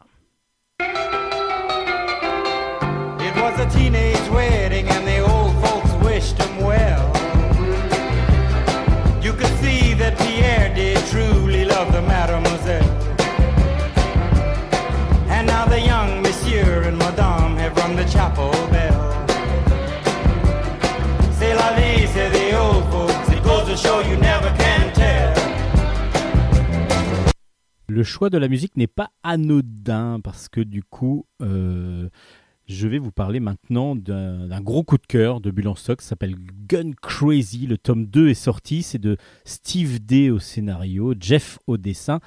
Et c'est chez Glénat. Euh, c'est voilà, un petit peu dans le style de Pulp Fiction dont on vient d'entendre une partie de la musique. Euh, c'est vraiment délirant à souhait. Et surtout, on ne sait jamais dans quel sens ça va aller, où ça va aller. On suit juste. euh, donc euh, là, je vais vous parler un petit peu plus du premier parce que si je vous parle du deuxième tout de suite, je vais vous spoiler des choses, ce que je ne veux absolument pas. Je vous dirai juste à la fin de la chronique ce qui se passe au début du 2, donc comme ça vous le saurez. On va suivre Dolly Sanchez et Lanoya euh, O'Brien, qui sont euh, une, euh, une, une femme black et l'autre une, une mexicaine, et qui ont, sont en train de faire un road movie. Alors on a l'impression d'être dans les années 80, un petit peu dans les films des années 80, donc on est un peu dans, la tel, dans le Thelma et Louise, par qu'elles ont décidé d'aller ben, de bar en bar dans, les, dans la plus profond des Amériques, où les, ben, justement beaucoup beaucoup de racistes, beaucoup beaucoup de, nazis aussi, euh, qui, peuplent ces bars. Et donc, du coup, elles font, euh, tout pour essayer de, dégommer un petit peu le maximum de, ces, de beaufs qui sont euh, complètement, sont complètement racistes. Et donc, elles prennent un malin plaisir à le faire. Alors, évidemment, elles ont une raison pour le faire et elles ont un but aussi. Donc là, je ne vais pas vous le raconter trop. Mais en tout cas, ce road movie de ces deux femmes euh, qui sont euh, amoureuses l'une de l'autre, euh, donc bah, tout ça va être jouissif de les voir, trouver des stratagèmes pour pouvoir accéder au lieu. Bon, alors souvent, elles, elles- font vraiment, elles montrent vraiment. Elles sont très bonnes danseuses, euh, elles se dévêtissent assez facilement pour pouvoir attirer l'attention des hommes qu'elles peuvent ensuite, peuvent ensuite euh, plus facilement mettre euh, donc à l'amende. Mais dans cet album, on va aussi découvrir Super White Man. Alors lui, c'est justement un suprémaciste nazi, lui carrément, donc qui ne veut qu'une chose, c'est que la race blanche, donc il aime le blanc, il n'a qu'une voiture blanche, et ça, la race blanche soit vraiment la seule qui existe sur Terre. Donc du coup, il prend lui sa, camionnette, se déguise en super white man avec, sa avec son, son masque de Ku Klux Klan, mais sa cape aussi, un petit peu à la Superman. Et là, il va tuer ben, des Africains, enfin des Africains, des Afro-Américains, des, des, des, des, des- Mexicains, des Indiens, et ainsi de suite. Euh, il a toujours une bonne raison pour les tuer. Et on va suivre encore un troisième personnage qui, lui, est un chasseur de pédophiles, lui, cette fois-ci, parce que du coup, il a aussi eu maille à partir, ou quelqu'un de sa famille a eu maille à partir avec un pédophile, et donc il est à la traque de, de- des pédophiles les plus importants du pays. Bon, voilà, vous avez compris que ce sont trois groupes de personnages, enfin tro- deux, cinq- quatre personnages qui vont être, qui vont se, qui vont se, pas se suivre au départ, mais qui ont chacun une envie de vengeance, une envie de, ils ont besoin de quelque chose. Alors en plus, on va comprendre petit à petit pourquoi ils, sont, ils en sont arrivés là. Euh, on va nous expliquer comment ils en sont arrivés là. Et puis, dans ce deuxième tome, au début du deuxième tome, ben, ils vont tous se retrouver à Las Vegas. Alors, je vous dis pas pourquoi, parce que ce qui est le gros, gros avantage de cet album et de cette série, c'est un diptyque, donc du coup, vous aurez l'histoire complète, c'est que on ne sait absolument pas comment ça peut finir. Et j'ai été surpris de bout en bout. On a les personnages super bien campés, superbement bien dessinés par Jeff. Alors c'est un régal graphique. En plus, il y a tout un jeu autour des couleurs, des graphismes pour nous faire rappeler et les, et les séries euh, et, les films plutôt en- de VHS qu'on voyait en VHS, des, des séries B en particulier. Et cette atmosphère, euh, un peu de la black exploitation aussi, euh, ça m'a fait penser justement encore à un autre film de Tarantino, comme Jackie Brown par exemple, mais aussi du Réservoir Dogs. Si vous regardez bah, la fin de- du deuxième album, vous allez comprendre. rien que la couverture de la, jaquette, la- l'affiche de Réservoir Dogs, ça va vous rappeler quelque chose. Et tout ça, bah, c'est mélangé, mixé avec un dessin absolument sublime, très très bien mené, avec des idées graphiques euh, que l'on aurait pu retrouver euh, ben, dans Rank Xerox par exemple, dans, certains albums de métal, enfin dans certaines séries de métal hurlant par exemple, avec un côté trash, un côté en plus psychédélique euh, assumé parce qu'on est vraiment, ça pourrait se passer dans la fin des années 70 et comme il y a toujours une histoire de drogue que les tous les personnages se droguent volontairement ou involontairement et pour arriver à des états complètement euh, subliminaux ou alors euh, d'une force terrible et ainsi de suite. Tout ça, euh, ça nous fait penser à plein plein de choses que l'on aurait pu voir dans les années 80, 70, 80 et c'est complètement assumé. Il y a, vous allez voir, il y a des idées géniales. À un moment donné, ben, vous, aurez un, vous aurez un arrêt de lecture. Pourquoi? Je vous le dis pas, mais euh, voilà, c'est tout un, un revival de ce qu'on aurait pu voir à la télé à une époque. Enfin, il y a plein plein de choses. C'est vraiment une découverte page après page. Et c'est un plaisir, un bonheur de lecture. C'est vraiment absolument génial. Ça s'appelle Gun Crazy. Le tome 2 est donc sorti aux éditions Glénat. Ça forme donc la fin d'une histoire.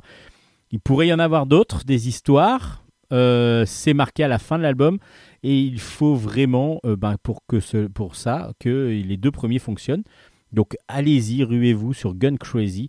Vraiment, c'est un régal et visuel et scénaristique. Très, c'est vraiment très original et euh, vous ne serez pas déçus.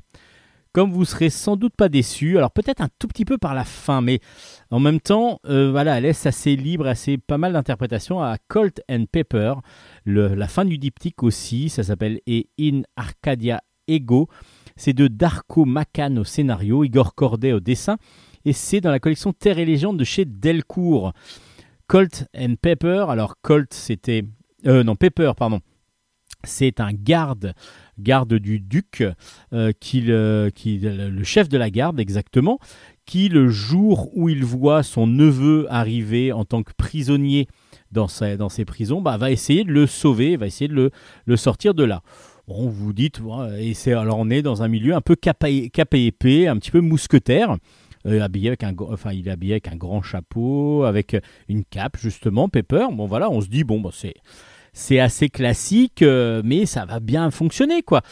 À part que si vous regardez, alors je vous avais dit, regardez dans la sur la couverture du premier entre les jambes de Colt, euh, de Pepper, pardon, vous allez voir quelque chose. Euh, bah là, on est dans un univers fantastique, totalement fantastique, parce que du jour au lendemain, dans notre monde, euh, il y a eu des gens qui ont été remplacés par des, par des, des, fées, des univers, des personnages étranges. De, voilà, ils ont, ils ont donc disparu et se sont transformés, ou alors on les a changés avec d'autres personnes. Donc comme si deux mondes, un monde imaginaire et un monde réel, s'étaient mixés pour en refaire un monde totalement réel. Et donc du coup, ben, depuis pas mal de temps, euh, bah, ce monde-là vit tous, tout le monde ensemble. Euh, Pepper donc va essayer de sauver son neveu, à part que son neveu, lui, il a une revendication énorme avec ses, avec ses amis, c'est de prendre le pouvoir euh, du donc ils sont en opposition avec le duc. Le duc qui est plutôt euh, tyran, tyrannique. Et ils vont prendre une pièce dans leur bouche. Et de là ils vont se tous s'amalgamer et ils vont appeler Ozus à, leur rescousse qui est une sorte de démon euh, une sorte de magicien démon euh, et ils vont pouvoir s'amalgamer pour faire une sorte de gros monstre de, de chair.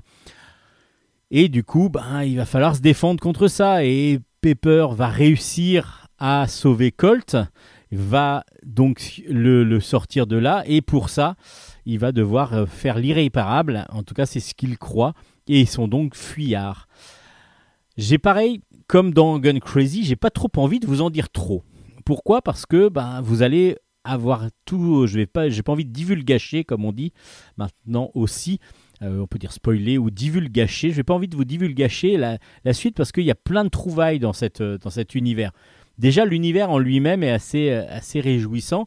Et puis, on va avoir évidemment un fil rouge dans l'album, mais aussi des histoires plus personnelles quand, par exemple, Pepper va se faire aider par son ami, par son ami pirate. Euh, il y a quelque chose qui se passe et on va comprendre, il y a une histoire avec ce pirate, c'est une sorte de chapitre euh, qui, euh, qui est surprenant et qui est très drôle en plus. La fin est très surprenante et j'ai adoré ce- cette partie-là qu'on pourrait presque séparer du reste parce que ça n'a pas trop d'importance, même s'il y en a après. Mais ça fait pas partie vraiment du gros fil rouge, c'est-à-dire qu'ils sont en fuite et ils vont rencontrer ce personnage qui va les aider. Euh, et eux, le- eux vont, Colt and Pepper vont aussi aider ce personnage de, de, de, de, pirate et en même temps rencontrer sa fille. Et là, par contre, ça a plus d'incidence parce que Colt va tomber amoureux de sa fille qui ne veut absolument pas d'elle, euh, de lui, pardon. Et du coup, après, ils vont aller dans une forêt, une forêt où on peut retrouver euh, les morts. Enfin voilà, il y a pas mal de choses qui se passent. Et puis, comme je vous disais, Pepper pense avoir fait l'irréparable. Et en fin de compte, c'est pas exactement ce qu'il va y avoir. Donc quand ils vont revenir sur leurs pas, ils vont retourner dans, le, dans la ville, euh, il y aura beaucoup de choses qui auront changé. C'est ce qu'on voit voir dans le deuxième. Et, ça finit, ça boucle ce diptyque très original parce qu'on est dans un univers fantastique que l'on n'a jamais vu, que l'on a, qu'on l'on apprécie vraiment. Moi, j'ai beaucoup apprécié parce qu'il y a tellement d'originalité, il y a tellement de petites choses nouvelles, même des monstres que l'on voit pas obligatoirement dans d'autres euh, univers. On a tellement l'habitude de quand on fait de, de l'heroic fantasy, parce que c'est une sorte de, fantasy, euh, bah, d'avoir toujours les mêmes univers avec des orques, des gobelins et ainsi de suite. Là, ça nous change un petit peu. C'est aéré, c'est assez plaisant, c'est très plaisant. C'est écrit un petit peu comme un roman de conte de, de KPDP en plus. Et c'est euh, c'est vraiment absolument surprenant, très très bien dessiné. Igor Corday est toujours au cordeau, justement, avec un dessin réaliste très très précis. Mais justement, là, son dessin, qui est, c'est drôle parce que comme son dessin est très réaliste habituellement, là, automatiquement, le fait de faire des, des- des- de- un univers imaginaire, bah du coup, son dessin, ça s'approprie aussi de ce côté imaginaire et euh, c'est c'est très surprenant euh, graphiquement aussi. C'est très très beau. Moi, j'ai beaucoup apprécié. C'est de ce diptyque Colt and Pepper. Euh, Peut-être un peu plus mitigé par la fin, mais bon, il faudrait que je la relise pour vraiment me prendre conscience de exactement ce que c'était. Ça s'appelle Colt and Pepper et c'est aux éditions Delcourt. Et le deuxième tome, donc, boucle, boucle la série.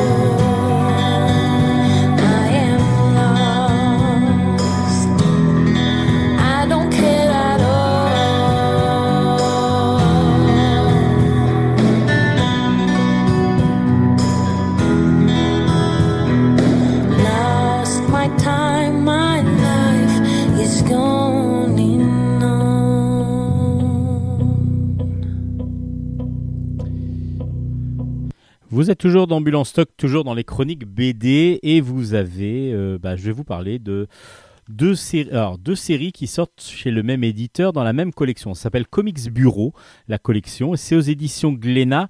Euh, c'est dirigé par Olivier Vatine, si je me rappelle bien, Euh, et il y a deux albums. Alors il y a un premier tome et un deuxième tome, un deuxième tome qui forme aussi un diptyque. Donc je vais vous en parler tout de suite. Ça s'appelle Valhalla Hotel. Le tome 2 est donc sorti. Ça s'appelle Hit the Gun. C'est de Patrice Perna, Pat Perna au scénario, Fabien Bedouel au dessin, et donc dans la collection Comics Bureau euh, chez Glénat. Euh, encore une surprise. Encore une surprise parce qu'on est aussi dans un délire. Je vais pas trop vous en dire non plus parce que vous allez être euh, surpris et c'est ce que j'aime bien moi dans cette collection là et justement Gun Crazy que j'ai chroniqué tout à l'heure de chez Glénat aussi aurait pu très bien être dans Comics Bureau parce qu'on est un peu dans le même délire de surprise. Là, on est encore au- aux États-Unis, euh, enfin un petit peu dans le désert, et on va suivre deux personnages qui sont euh, donc euh, Malone, qui est le coach de Lemmy, et c'est un coach, donc ils sont tous les deux en Fiat 500 et ils sont en train de, de rouler dans le désert parce que ils vont au championnat régional de tennis de table. Ouais, on a l'impression que ça allait être beaucoup plus fun que ça et c'est très drôle rien que le départ parce que on entend par exemple ils sont en train d'écouter un CD d'un match de ping-pong. Donc d'un match de de table et avec la on entend toc toc toc toc toc toc, on se demande ce qui se passe. Et bon, ça rien que déjà cet petit effet euh, visuel sonore parce que c'est pas euh, visu sonore fonctionne très bien. Et puis ils sont ils tombent en panne. Ils vont avoir affaire donc euh, à, à un flic, un shérif, le shérif de Flatstone, qui euh, va les mettre, va les perturber pas mal parce que du coup, euh, déjà c'est un shérif qui est, comme on veut pas en croiser, homophobe, euh, euh, raciste, euh, vraiment euh, bourru et ainsi de suite. En plus, bien arrêté sur ses décisions et qui ne veut pas en changer. Et donc, du coup, ils vont devoir retrouver, trouver refuge dans le Valhalla Hotel en attendant que leur voiture soit réparée. Ce qui sera pas demain la veille, apparemment.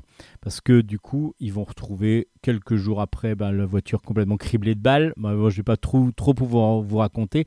Parce que justement, on est pareil. Donc, dès qu'ils vont arriver dans le Valhalla Hotel, donc euh, dirigé par euh, main de fer de Frau Winkler, on va comprendre qu'il y a des anciens nazis, enfin des anciens nazis, en tout cas des gens allemands qui sont venus vivre ici, sans doute pour échapper à la poursuite qui s'est faite après la Deuxième Guerre mondiale.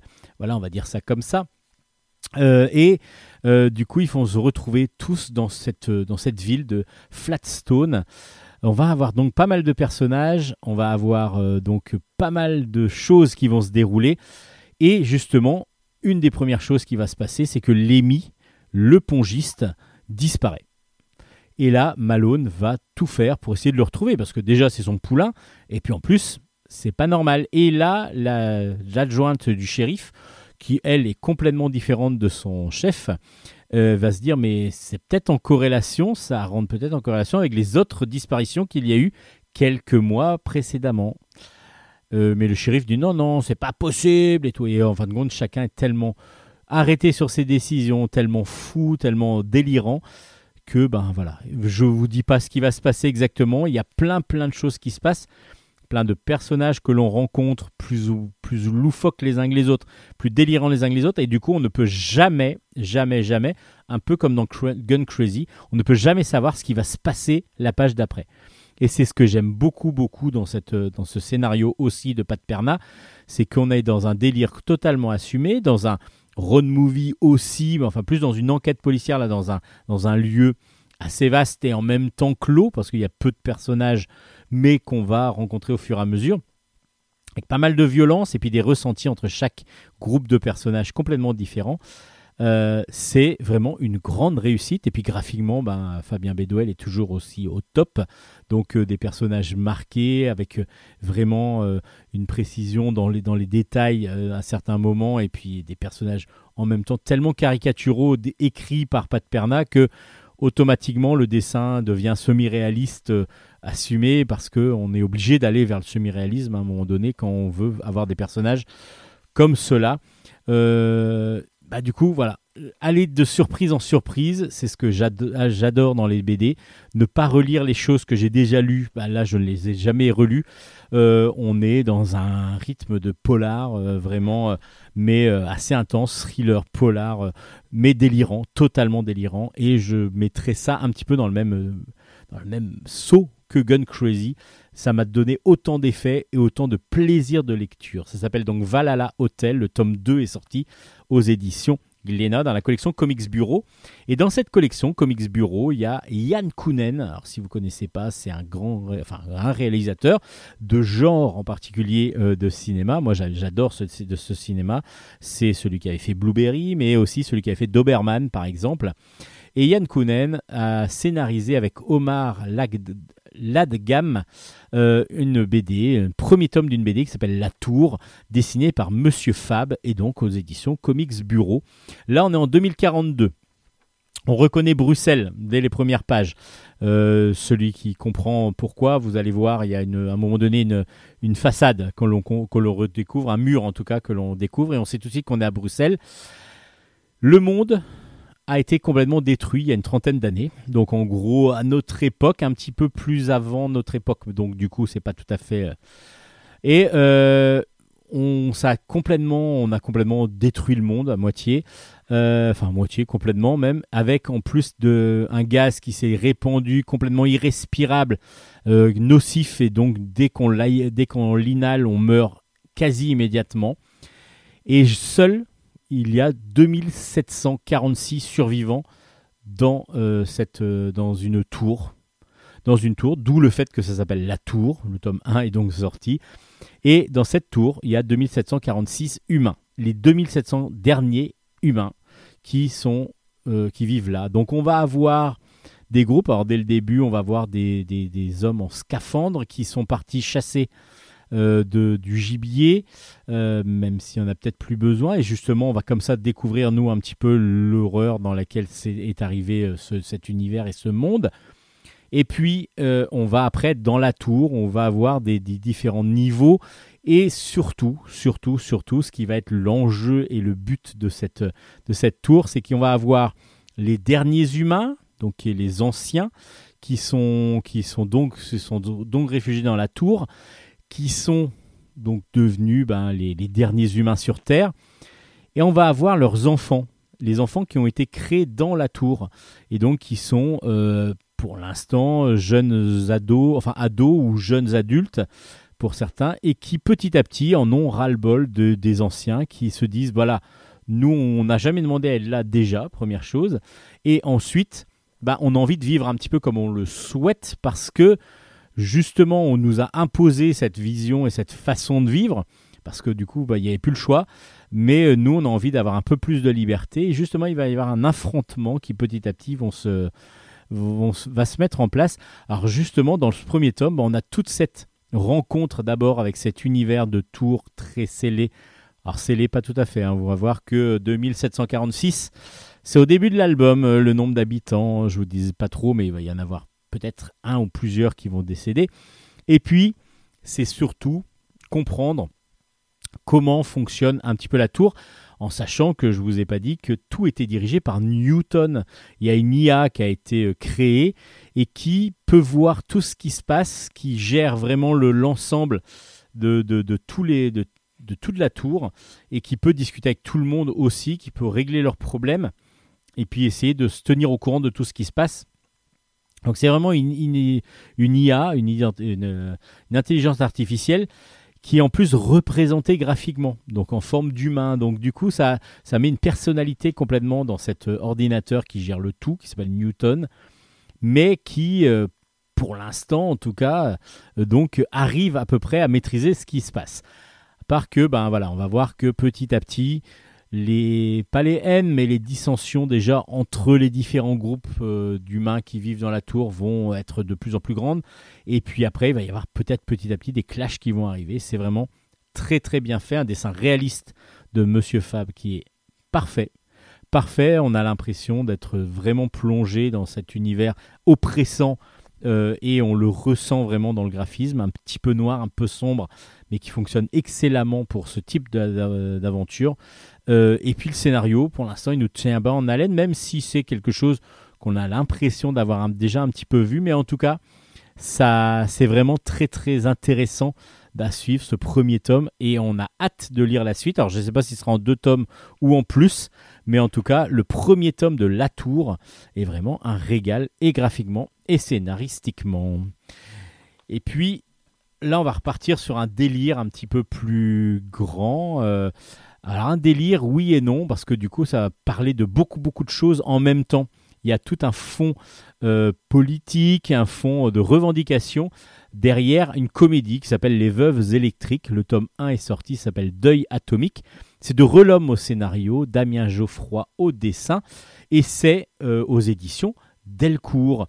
Euh, les Veuves électriques, ce sont trois femmes qui sont devenues veuves parce que il y a une centrale nucléaire à Chisuan et donc du coup euh, leurs maris vont partir donc dans le dans la centrale comme tous les jours, ils vont aller bosser ensemble en équipe et là il y a un défaut de la centrale qui va les faire ben, mourir instantanément, quasiment. En tout cas, ils vont être irradiés très rapidement et ils vont ne pas pouvoir s'échapper parce que le quatrième, qui est le fils d'un des, trois hommes qui vont mourir, ben, ferme en plus accidentellement la porte, donc euh, un peu dans la précipitation. Les autres ne peuvent pas s'en, se- se- en réchapper et donc du coup se retrouve avec, on se retrouve avec trois morts donc euh, dans la centrale nucléaire de Chiswan. À part que pour les autorités, pour le directeur, il n'y a pas grand-chose qui se passe. hein. Il n'y a rien de, spécial. Alors on va faire quand même un hommage à, ces, victimes euh, du nucléaire. Alors un hommage complètement délirant. Euh, regardez quand le préfet, le député viennent sur place. Ils sont tous en disant bah, il n'y a aucun problème avec la, la, centrale, mais ils sont tous en combinaison euh, anti-radiation. Donc c'est rien que ça, c'est un délire complet euh, de Relhomme, évidemment, et, on ressent son humour derrière, derrière tout ça. Euh, et puis on va avoir ces trois veuves qui petit à petit vont se dire mais c'est pas normal que nos maris soient morts et donc on va faire des actions pour pouvoir faire fermer cette, cette centrale nucléaire. Ouais, ça va pas se passer tout à fait comme on le pense, ça va aller de, assez, assez loin. C'est drôle, c'est tout le temps drôle, et en même temps, bah, ça nous fait beaucoup réfléchir sur la vétusté de, des centrales nucléaires. Par l'humour, Relom arrive à nous lancer sur la vision d'une politique euh, que, que, que l'on a aussi, euh, sur une, une vision de politique qui en a un petit peu rien à faire de la, de, de- des, gens qu'il dirige, entre guillemets. Euh, on a sur la vétusté de tout ce qui est nucléaire et le danger du nucléaire, et, puis surtout le, non, euh, la, non-prise en charge et en cause de, de, cette, de, cette vétusté avec des accidents qui peuvent arriver, et ainsi de suite. Il y a plein plein de choses dans, dans, cette, euh, dans, cette, dans cet album, avec un dessin semi-réaliste absolument superbe, vraiment très rond, et en même temps, bah, les personnages sont tellement charismatiques avec chacun leur personnalité qu'on arrive à tout de suite repérer dans les visages, dans les attentions, dans les, dans les façons de, se- présenter, euh, de se, de, se, de, se tenir par Damien Geoffroy, qui est vraiment un excellent album, euh, qui fait vraiment des excellentes planches, des superbes planches que je, voilà, que je découvrais là, et j'adore, j'adore, j'adore euh, cette, ce style. Euh, et du coup, ben, cet album est en même temps très drôle. Il y a beaucoup beaucoup de choses qui vont se passer. Pareil, bon, je vous en dis pas trop pour vous laisser un peu de surprise, mais en même temps, bah, nous fait réfléchir à des situations. Alors des fois, c'est tellement exagéré qu'on se dit oui, c'est vrai, on est d'accord, mais en même temps, c'est un peu exagéré. Mais il y a un fond de vérité, il y a un fond de quelque chose, il y a un fond de réflexion qui n'est pas anodin et que surtout, il ne faut pas oublier de voir. Il faut pas oublier, il faut pas juste se dire voilà, c'est de l'humour pour de l'humour. On est vraiment sur quelque chose de l'humour utilisé pour faire réfléchir. Les Veuves électriques, donc euh, aux éditions Delcourt, une réussite et une grosse recommandation aussi de Bulle en stock. Pas mal de recommandations hein, depuis le début de l'émission.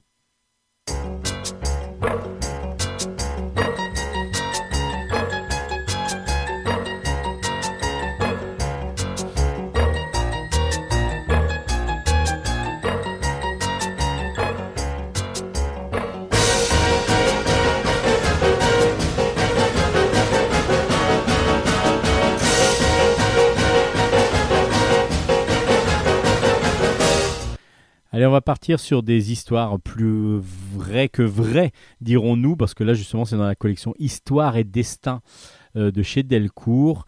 Euh, on va suivre Bristov. C'est un Russe qui arrive en Afghanistan en 1983. Donc, il y a la guerre avec l'URSS qui fait rage. Il a 19 ans. Il, se, il devient prisonnier euh, de, des Moudjahidines, donc des Afghans. Et, et il, va, il pense qu'il va mourir, à part que, petit à petit, il y a le chef justement des Moudjahidines qui va lui faire confiance. Et ce chef c'est le commandant Massoud. Et il va tellement prendre confiance en lui il va tellement avoir de confiance oui qui va s'instaurer entre les deux personnages qui va en devenir le garde du corps de Massoud. Et c'est donc le titre de l'album. Le garde du corps de Massoud c'est de Jean-Pierre Pecot au scénario Renato Harlem au dessin. Et c'est aux éditions Delcourt donc dans la collection Histoire et Destin qu'est-ce qui va se passer exactement Comment exactement il arrive à devenir le garde du corps de Massoud Et est-ce qu'il est là lorsque Massoud est victime d'un attentat? Bah, Tout ça, vous le saurez peut-être en lisant l'album, parce que du coup, je ne vais pas trop vous dire, parce que c'est une histoire vraie. C'est donc un dessin très réaliste qui fonctionne bah, évidemment excellemment bien pour ce style de récit, parce que du coup, on est vraiment dans le récit presque photographique par moment, on est dans quelque chose de très précis avec beaucoup de détails. Et puis bah, on suit comme ça cette histoire et ce destin d'un homme assez euh, donc euh, qui, qui prend la cause de son de son adversaire euh, pour jusqu'à en devenir carré- carrément un porteur porteur d'une de de cette cause. Il deviendra donc même en plus un personnage central de cette cause, central en tout cas sur le côté, mais qui, qui est quand même important pour, pour la cause. Donc le garde du corps de Massoud, donc cette histoire, histoire et destin, superbement bien dessiné, euh, réaliste. Après une histoire historique qui peut, qui peut intéresser beaucoup. Euh, voilà, donc euh, c'est un bon album aux éditions Delcourt. Et puis toujours aux éditions Delcourt, là on va avoir une, autobi enfin, une, autobiographie, non, une biographie. La biographie de Georges Sand, une fille du siècle. C'est par Séverine Vidal au scénario Kim Consigny au dessin. Et c'est aux éditions Delcourt. Du coup, là on est sur on est sur 300 pages, un peu plus de 300 pages, presque 350 de, de Aurore Dupin, euh, exactement, plus connu sous le nom de George Sand, qui est né en 1804. Et on a les, on a vraiment toute sa vie, parce qu'on part vraiment du quand elle est petite où son père va mourir, où elle a, ils ont, avant de mourir, son père et sa mère ont enterré son petit frère qui est décédé euh, aussi. Euh, tout ça, elle vit, euh, elle, le vit un petit peu avec son, sa grand-mère aussi qui, a, qui, veut lui donner une éducation très stricte et très de la haute parce que donc Georges Sand, avant de s'appeler Georges Sand, de toute façon, s'appelait Aurore Dupin et Aurore à cette époque un statut à tenir pour sa famille, mais évidemment, bah, ça va pas se passer exactement comme ça, parce qu'elle va devenir évidemment Georges Sand, la grande écrivaine, et qui va se permettre des choses que on interdirait à une femme, et justement s'habiller en homme pour pouvoir rentrer dans les milieux où les femmes sont interdites, parce qu'il faut savoir que au 19e siècle, au début en tout cas, euh, dans le Code civil, il y avait marqué que les débiles mentaux, les mineurs, les criminels et les femmes étaient privés de droits juridiques, par exemple. Donc, euh, évidemment, la justesse de, cette, époque, évidemment, bah, là, être une femme libérée, et libre, en tout cas dans sa tête, c'est pas toujours évident à mettre en place. Et justement, bah, c'est le début du féminisme aussi. Enfin, c'est une sorte de féminisme et Georges Sand va se permettre beaucoup de choses. On va lui autoriser aussi pas mal de choses. Mais en tout cas, voilà, c'est l'histoire de Georges Sand, toujours écrite, euh, toujours racontée de façon assez tendre, douce, avec un dessin noir et blanc euh, de, de, de Kim Consigny, avec un dessin très fin. Donc euh, du coup, ça donne aussi une sorte de poésie au dessin et aussi à l'histoire. Alors c'est vrai que c'est assez dense. Quand vous lisez tout d'un coup, bah, à un moment donné, euh, vous êtes pris dedans, et, mais comme si c'était un vrai roman. C'est un vrai roman graphique, justement. Mais le dessin, en même temps, il y a des moments de, de, légèreté. euh, Voilà, on sent que ce sont deux autrices qui l'ont écrite, avec aussi des revendications à travers cette, cette, ce, ce portrait de Georges Sand, mais aussi beaucoup de poésie, de tendresse que l'on ressent lors, euh, lors de la lecture. Ça s'appelle donc Georges Sand, une fille du siècle aux éditions Delcourt. Et puis donc je vous ai parlé de deux histoires réelles. Voilà, on va dire que c'est une histoire réelle aussi. hein. Ça s'appelle Michel Vaillant. Histoire courte, les origines. Le premier tome est donc sorti. C'est aux éditions Graton, diffusé par Delcou- euh, par Dupuis, pardon. Euh, et donc du coup, ben là, qu'est-ce qu'on va avoir? On va avoir les premières histoires. Alors ça, c'est vraiment, vraiment. Alors évidemment, c'est de Jean Graton. Euh, vous le savez, j'espère. Autrement, ben, ça peut, voilà, ça peut être une lacune qui a été euh, réparée. Jean Graton, qui est donc le créateur de Michel Vaillant, ce pilote de course qui, qui donc roulait sur les Vaillantes justement, et ça continue en plus avec d'autres dessinateurs. Et, donc d'autres scénaristes. Euh, Michel Vaillant, c'est toujours une série qui est en cours et donc du coup qui se modernise en plus à chaque fois parce qu'évidemment on va plus parler des voitures des années 70 ou 80. Euh, là on est maintenant sur des voitures modernes de notre époque. Mais à Michel Vaillant, il y a bien eu des départs et euh, Michel Vaillant, c'est pas juste un pilote qui tourne autour d'une piste. Michel Vaillant, c'est tout un univers où il va y avoir son père qui crée des voitures et qui est donc plutôt lui euh, industriel, avec son, avec son grand frère qui lui est plutôt aussi euh, technicien et euh, ingénieur. Michel, lui, qui va devenir vraiment pilote, mais il a aussi sa femme, sa- son, son fils, et ainsi de suite. Son fils qu'on retrouve après dans les nouvelles séries. Voilà, donc c'est toute une histoire de famille, et c'est grâce à ça que, Jean Graton a réussi à créer tout un, un univers. Il aurait juste fait à chaque fois un album où il y a des voitures qui tournent autour d'un d'un circuit, oui, ça aurait intéressé quelques personnes, mais pas tout le monde. Alors que là, il y a quand même une possibilité de- d'être, même si on n'aime pas obligatoirement le sport automobile, il y a toujours derrière une histoire humaine et c'est super intéressant de comprendre comment, euh, par ces petites histoires courtes que l'on découvre dans cet album, alors c'est un regroupement d'histoires courtes, les premières qui sont sorties, euh, donc ça devait être chez Pilote à l'époque, euh, et donc il y a donc plusieurs histoires courtes qui vont nous présenter d'abord les premiers les premières histoires. Alors justement, la première ne parle même quasiment pas de course automobile. On est vraiment plus sur une relation entre père-fils avec... Il y a une course automobile, mais c'est vraiment la relation père-fils qui est, qui, est revendiquée dans cette, dans ce première histoire. Et puis après, on va avoir des histoires aussi plus classiques autour de la voiture. Voilà, c'est vraiment le début de Michel Vaillant avec à chaque fois des, des histoires courtes que l'on ne connaît pas ou qu'on ne connaît peu parce que c'était sorti que dans des revues. Donc du coup, bah, ça, ça fait partie de l'intégrale Michel Vaillant. Ça s'appelle donc Michel Vaillant Histoire courte. Le tome 1 s'appelle Origine au pluriel. Donc là, on est dans les années 60 hein, quand même. hein. Euh, et du coup, on est euh, séché pardon, euh, aux éditions Graton, donc diffusé par Dupuis.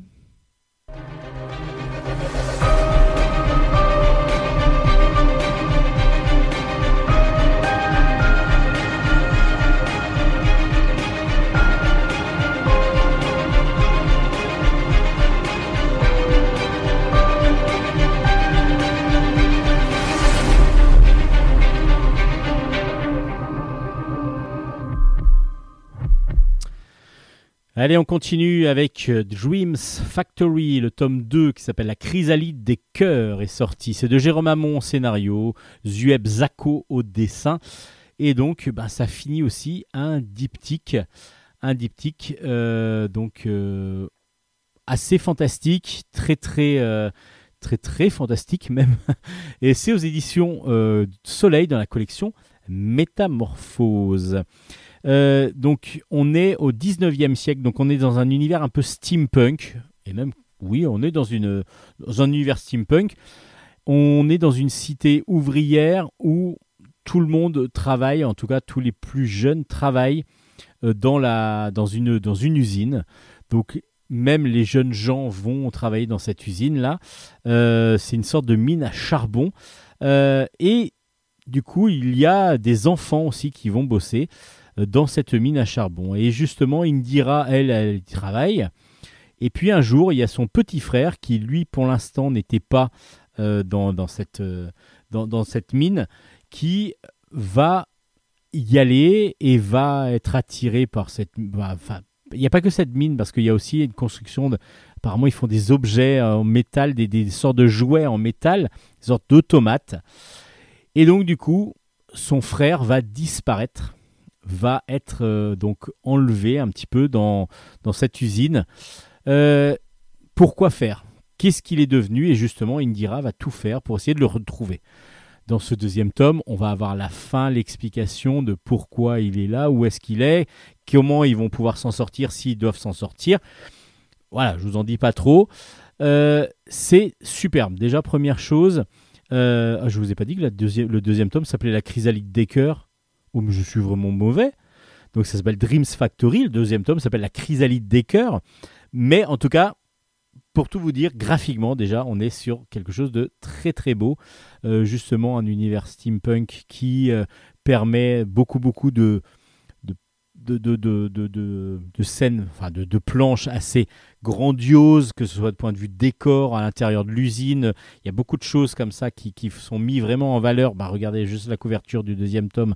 Elle est superbe, euh, avec beaucoup de mises en couleur qui vont jouer sur les ombres, les, lumières aussi, qui vont beaucoup, beaucoup avoir d'importance pour, euh, euh, des éclairages un peu spécifiques dans certaines cases. Et puis, cet univers mis en scène par Jérôme Hamon, de, de cette... là on est plus dans l'usine dans le deuxième tome, évidemment, parce que Indira, une fois qu'elle y est rentrée, il va falloir qu'elle en sorte de, cette- usine et savoir comprendre aussi ce qui se passe et qui est exactement Kathleen Sachs, la, directrice de cette usine. Euh, bah, tout ça, ça va être euh, une aventure plutôt haletante avec des petits regrets par moment. Je trouve qu'il y a certaines coupures, certaines... dis- Enfin, il y a des choses qui, pour moi, n'étaient pas logiques. Il y a des choses qui, a des aides qui leur euh, qui arrivent. Indira se fait aider par différents personnages et on se demande pourquoi. Alors il y en a un, c'est évident, pourquoi il aide Indira. Il y en a un autre euh, plus difficilement. Et justement, euh, à, comprendre, à essayer de comprendre. Alors peut-être que j'ai raté quelque chose. J'ai pu rater une, une case explicative ou une bulle qui aurait expliqué le pourquoi du comment. Euh, il faudra peut-être que je le relise, mais en tout cas, comme de toute façon, l'univers m'a vraiment beaucoup plu. J'étais vraiment bien dans cette Dreams Factory. J'étais un petit peu comme dans un rêve, mais plutôt un cauchemar quand même. hein. Il y a des moments cauchemardesques parce qu'évidemment, on rêve dans cette, dans, cette, euh, dans cette usine, mais aussi il y a un côté cauchemar qui n'est pas très agréable par moment. En tout cas, c'est très bien fait. Euh, après, comme je vous dis, j'ai peut-être quelques petits illogismes dans le scénario qu'il va falloir que je creuse en relisant l'album et peut-être que j'ai eu une incompréhension à un moment donné. Ça peut arriver lors d'une lecture. À vous de vous faire votre opinion sur ce Dreams Factory. En tout cas, c'est graphiquement magnifique, c'est scénaristiquement très intéressant et on a vraiment envie d'aller au bout de comprendre ce qui s'y passe.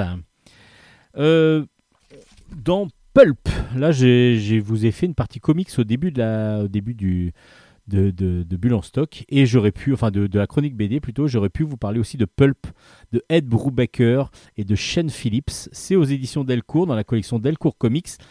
C'est un one shot, c'est un, album qui est vraiment excellent. Euh, on va suivre, donc on est dans les années 30 à New York. Euh, on va suivre Max Winter. Max Winter, c'est un, homme qui écrit des, pulps, donc justement des aventures d'un d'un héros. Alors là, c'est un cow-boy, un cow-boy qui euh, vit ses aventures euh, toutes les semaines dans un journal. Et donc, à chaque fois, il y a une petite aventure et on va attendre la suite. Donc, c'est ce qu'on appelle un pulp, tout simplement. C'est pour ça que Pulp, c'est le nom de l'album. Euh, donc, il, écrit des histoires un peu romancées comme ça de cow-boy. Euh, à chaque fois, donc ça parle de, Far West, de western, mais c'est pas si facile que ça de- d'en vivre. Euh, il a beaucoup de difficultés, pour- surtout c'est un homme qui est un peu dans la force de l'âge, et en plus son éditeur ben, n'en veut plus quasiment, il voudrait quelque chose de plus moderne ou quelque chose de changeant, à part que lui, lui Max, il s'est vraiment raconté ces histoires-là parce que bah, c'est un petit peu lui qui les a vécues. Donc euh, il y a ce côté un petit peu autobiographique qui est très intéressant. Euh, et du coup, on va voir petit à petit euh, d'autres choses qui vont arriver, comme évidemment la vie à New York va changer parce qu'on est dans les années 30 au départ, mais évidemment il y a l'arrivée du nazisme qui va arriver et euh, Max va devoir gagner de l'argent d'une façon ou d'une autre. Et peut-être s'il redevenait un petit peu comme son héros euh, hors la loi et voleur, alors peut-être que lui, c'était lui justement ce héros, donc du coup il va essayer de retrouver un petit peu ses instincts de voleur qu'il avait pour pouvoir monter. Mais après on n'est plus dans la même époque. On n'est plus à l'époque du Far West avec des chevaux et donc du coup ben, ça va pas être si évident que ça. Donc très très intéressant parce qu'on est, ça mélange le polar, le western, en même temps le côté social de la difficulté dans ces années-là de pouvoir survivre grâce à son écriture, d'être pas reconnu obligatoirement par un patron qui euh, préfère euh, ben, payer moins cher quelqu'un pour faire euh, quelque chose de moins bien peut-être, mais peu importe du moment que ce soit fait. Euh, voilà, c'est très très intéressant parce qu'il y a un côté social, je trouve, qui est intéressant aussi à creuser. Euh, bah, ça s'appelle Pulp et c'est un très bon one shot. J'ai beaucoup apprécié un dessin comics qui fonctionne très très bien, un petit peu sombre et puis le côté western qui est un peu différencié graphiquement. Donc du coup, on a des, des couleurs, un petit peu, on n'est pas tout à fait dans les mêmes couleurs, dans les mêmes euh, nuances que, que dans le que dans la partie plus polar, plus traditionnelle dans les années 30. Donc du coup, on a une différence en plus qui se fait entre la partie fiction et la partie réalité, bon, qui est aussi une fiction pour nous évidemment, euh, racontée par euh, Ed Brubaker. Ça s'appelle Pulp, c'est aux éditions Delcourt. Et puis, bah, on va continuer, on va continuer, on va continuer avant de passer à quelque chose d'être un peu plus jeunesse. On va rester dans du délire. Alors bon, là, c'est le classique des classiques euh, que l'on adore, que l'on que l'on vénère. En tout cas, moi, je vénère. Et on est content, qu'on est content que ce nouveau tome, le neuvième, si je me rappelle bien, euh, donc sorte. Ça s'appelle Spoon and White. Euh, le neuvième tome s'appelle Rod and Trip. C'est de Léturgie et Léturgie. Alors il y a un Jean Léturgie qui est le papa de Simon Léturgie. Alors Jean Léturgie, c'est euh, le scénariste, scénariste évidemment euh, imme- immensément célèbre euh, avec euh, bah, Maurice par exemple, hein, le bandit manchot et ainsi de suite. Il a travaillé sur Lucky Luke et puis euh, Percevant aussi, et puis euh, Simon Léturgie. Dessinateur virtuose que l'on retrouve maintenant au pinceau euh, avec les profs, avec euh, des profs avec Eroc. Et donc Spoon and White continuent euh, leurs aventures dans ce neuvième tome oh, qui sort maintenant chez Bamboo Édition. Et justement, Bamboo a aussi l'intelligence et la grande idée de rééditer les premiers tomes. Alors là, c'est le premier seulement qui est sorti pour l'instant. S'appelle Requiem pour Dingo, euh, qui sort en même temps euh, que ce neuvième tome. parce que bah, c'est des albums qui ne sont plus édités chez l'ancien éditeur. Et donc Bamboo a repris le- les, le Spoon, les Spoon and White. Donc du coup, bah, en plus le premier tome, si vous l'avez jamais lu, il est que à 7,50€ en plus, ce premier tome. Donc du coup, ruez-vous sur ce, ce, bijou de d'humour. Là, c'était avec Yann à l'époque au scénario aussi. Euh, pourquoi d'humour? Parce que c'est une grosse parodie en fin de compte. Spoon and White, ce sont qui? Ce sont deux personnages, donc deux flics, euh, mais des, des, des, des, des nuls, quoi. tout simplement des nuls, à part qui sont, bah, c'est la parodie de l'arme fatale, euh, c'est là on va avoir plein plein de choses de parodiques encore, rien que si vous regardez la, la, couverture de l'album, là vous avez Mag Max Fury Road qui... euh, qui, qui, qui- que l'on vous reconnaît tout de suite, mais on va rencontrer plein de monde, on va rencontrer Bruce Willis, on va rencontrer plein de personnages dans, dans cette, pas, dans cet album-là obligatoirement, mais dans la série, tout le temps, tout le temps, tout le temps. Alors, Spoon and White, ce sont deux flics qui se qui sont coéquipiers normalement, qui sont toujours l'un contre l'autre parce qu'ils sont tous les deux amoureux d'une euh, célèbre journaliste euh, reporter qui s'appelle Courtney Balcony et ils vont tout faire pour la séduire, pour l'attirer évidemment dans leur filet amoureux. Euh, oui, bon, ça se passe jamais exactement comme ils le pensent, mais ils vont débaucher pas mal d'énergie pour pouvoir le faire. Et justement, lorsque euh, Courtney Balcony va décider d'aller faire un reportage sur une nouvelle énergie qui s'appelle Loishit, donc euh, une sorte d'énergie faite à partir ben, vous allez voir, mais euh, de, bon, je peux vous le dire, c'est de cannabis du coup. Elle va donc aller sur place pour pouvoir euh, faire un reportage. À part que le reportage va pas obligatoirement euh, être si facile que ça à faire parce que c'est très très protégé. Mais euh, euh, White va pouvoir se faire embaucher dans, dans, l'usine pour pouvoir se rapprocher au plus près de Courtney Balcony. Et en même temps, Spoon, lui, il, a, il trouve là-dessus une grosse, grosse ambiguïté. Il y a quelque chose qui se passe dans sa tête. C'est que Courtney Balcony va dans une usine qui est dans son village natal. Donc faire un reportage. Donc du coup, elle, elle n'y va pas que pour ça. Elle y va surtout pour demander la main, sa main, en tout cas à lui, pour euh, auprès de son père. Donc pour lui, ça y est, il se fait tout un film en disant voilà, ma fiancée, je vais me fiancer avec Courtney Balcony. Et donc il va retourner dans son village natal où il n'est pas obligatoirement le plus celui qui est le plus attendu parce que son père l'attend mais euh, avec euh, un, fusil euh, et est prêt à lui tirer dessus dès qu'il arrive. Euh, C'est un peu pareil pour son cousin qui est le shérif du coin. Enfin, tout le monde, tout le monde se connaît, c'est un petit peu consanguin là-dedans.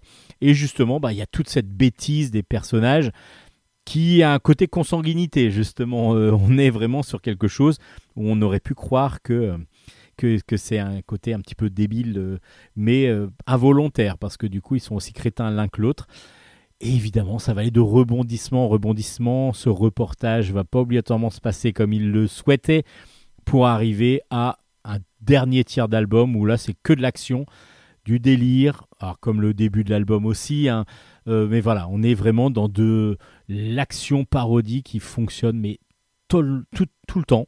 Tout le temps, on voit plein de références dans tous les coins, et ça, c'est un grand, grand plaisir, que ce soit dans les textes qui sont très drôles, et, mais avec des références aussi à des, à des scènes de, de films, mais aussi à des personnages que l'on va croiser, qui font référence à d'autres, à des films ou à des séries. Enfin, vraiment un pur plaisir de lecture, de drôlerie, euh, enfin, l'animation, tellement c'est dynamique justement dans son, dans son découpage et dans son dessin euh, pour, euh, pour, euh, pour Simon Léturgie. C'est tellement dynamique que justement on a l'impression que ça bouge. Quoi. Quasiment les dernières scènes là sont tellement intenses et, et, et folles que ben, du coup on a l'impression que ça bouge, que c'est presque du dessin animé. C'est caricatural à souhait, c'est magnifique, c'est superbement bien dessiné. C'est très bien scénarisé parce que du coup on a plaisir déjà à retrouver Spoon and White. Si vous les connaissez pas, allez vous faire déjà la main avec le premier album qui ressort chez Bambou. Mais celui-là, le neuvième, va vous, vous réjouir parce que déjà on les retrouve et ça fait quand même pas mal de temps qu'on les attendait. Et puis on est dans ravi, ravi, ravi et de les retrouver et puis d'avoir une bonne aventure comme ça, très délirante avec plein de références. Et puis euh, voilà, bah, c'est juste un plaisir, un kiff, kiff de lecteur de BD. Spoon and White, Rod and Trip, une grosse recommandation de Bulle en stock. Attendez, bah évidemment, évidemment, évidemment.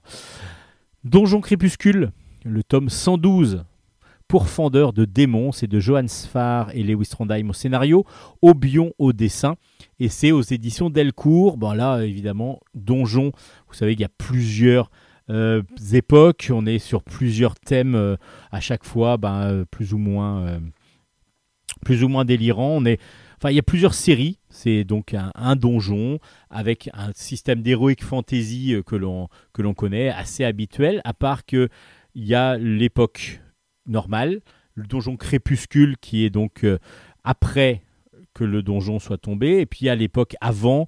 Voilà, donc il y a plusieurs époques avec plusieurs personnages, avec plusieurs dessinateurs, et donc là on est sur le euh, le donjon crépuscule 112 et c'est Aubion qui va donner donc euh, la, suite graphique du, cycle sombre, assez sombre de, la saga Donjon. Euh, on est euh, donc on vient d'avoir alors là pour ceux qui n'ont pas lu bon ils vont pas toujours comprendre. Donc Marvin le Rouge et Zakutu ont vaincu l'entité noire. Donc ça c'était donc un petit peu avant dans les épisodes d'avant donc Marvin le Rouge, c'est un lapin rouge, justement. Et puis Zacutus, c'est une sorte de chatte euh, qui est euh, un peu, un peu, euh, samouraï, donc qui est aussi sa maîtresse. Et ils se retrouvent donc confrontés, en, allant un petit peu continuer leur quête, à des personnages, plein de personnes, tout le monde, qui, que ce soit des enfants, que ce soit des adultes, qui veulent absolument tuer Marvin. Voilà, tout le monde veut tuer Marvin. Donc ils essayent de déjouer le maximum tous les pièges qu'on leur tend, enfin qu'on tend surtout à Marvin, et surtout ils vont essayer de comprendre pourquoi Marvin le rouge est à ce point la personne qu'il faut abattre. Mais tout le monde, hein, que ce soit le petit enfant qui va lui commencer à lui donner des coups de pied pour pouvoir lui faire du mal, à celui qui veut lui couper la tête, et ainsi de suite. Donc du coup, évidemment, lui va pas tout comprendre, mais heureusement que Zakutu, sa fiancée, entre guillemets, va l'aider. Alors c'est toujours aussi délirant. Il n'y a même pas besoin de comprendre, de connaître les, ce qui s'est passé avant, même si on retrouve des personnages évidemment que l'on a déjà suivis dans les autres épisodes. Mais il faut savoir que c'est assez, euh, un petit peu mélangé euh, donjon. C'est, on les lit un petit peu quand ça sort. Et puis bah là, quand il y en a un qui sort, on est toujours avec un grand grand plaisir quand l'on retrouve ce, ce- cet univers. Donc Donjon Crépuscule, le tome 112 superbement bien dessiné, très très rapide, très très dynamique. Euh, donc euh, un grand plaisir de graphisme, un plaisir de lecture toujours parce que on est sur quelque chose d'assez original. Puis on a envie de savoir, en fin de compte, tout simplement, pourquoi tout le monde veut tuer Marvin? On, a la solution à la fin de l'album, mais euh, voilà, ben, du coup, ça nous prend en haleine, ça nous tient en haleine aussi. Et puis, ben, Marvin est toujours aussi crétin, donc du coup, ça marche aussi. Ça s'appelle donc Donjon Crépuscule, le tome 112 est sorti, et c'est aux éditions Delcourt. Yes, no, maybe.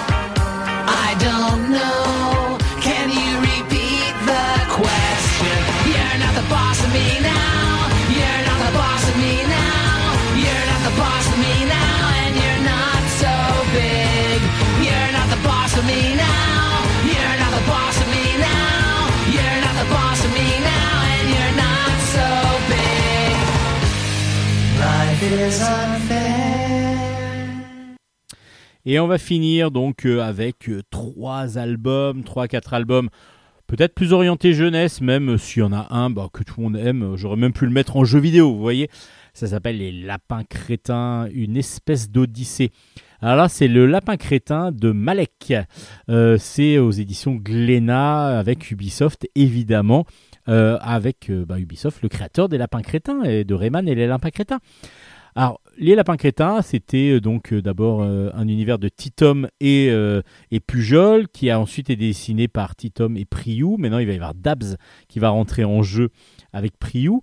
Et là, c'est un lapin vu par Malek. C'est-à-dire qu'il va y avoir un petit peu comme les...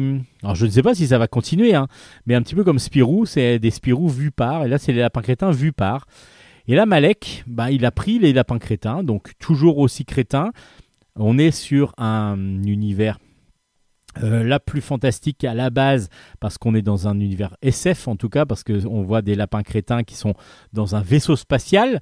Il y en a un qui a une envie assez pressante, qui va aux toilettes et qui appuie sur, euh, la chasse d'eau. À part que c'est la cellule des, enfin c'est le bouton d'éjection d'une capsule spatiale.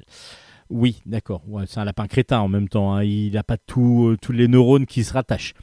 Donc du coup, le voilà parti vers un univers ben, euh, dans spatial, et il va passer par une espèce de trou noir. Et lorsqu'il va passer dans ce trou noir, il va se retrouver dans un autre univers, mais là aussi un autre univers graphique, parce qu'il va se retrouver dans un manga. Et il va devoir essayer de comprendre ce qui se passe et surtout de s'échapper de ce manga, parce que c'est un manga euh, shonen plutôt, avec pas mal de bastons, de violence. Il va réussir à passer dans un autre univers, mais euh, ben, après euh, un univers noir et blanc de super-héros, ça vous dit quelque chose? Ouais, on est plutôt dans le, dans le comics cette fois-ci. Enfin voilà, je vais pas tout vous raconter, mais le voilà parti d'univers en univers, en passant par des sortes de, de trous noirs, de trous de verre euh, spatiaux. Et évidemment, ses amis, lorsqu'ils vont découvrir qu'il n'est plus là, ben, ils vont aussi partir à sa poursuite. Alors voilà, un album complètement fou parce que du coup, revisitant euh, les différents styles graphiques, les différents styles de BD avec des lapins crétins qui se baladent dedans, bah, c'est assez original. C'est euh, assez agréable aussi à lire. Euh, Il y avait, Pixel Vengeur qui avait fait ça aussi un petit peu dans, cette, dans cet univers où des, des, des- ces héros allaient de, de, de style de graphisme style de graphisme. On a voilà aussi un peu Raoul Fulgurex si vous vous rappelez chez Glénat. Mais avec les lapins crétins, bah voilà, c'est plutôt original et ça fait longtemps qu'on n'avait pas vu ça.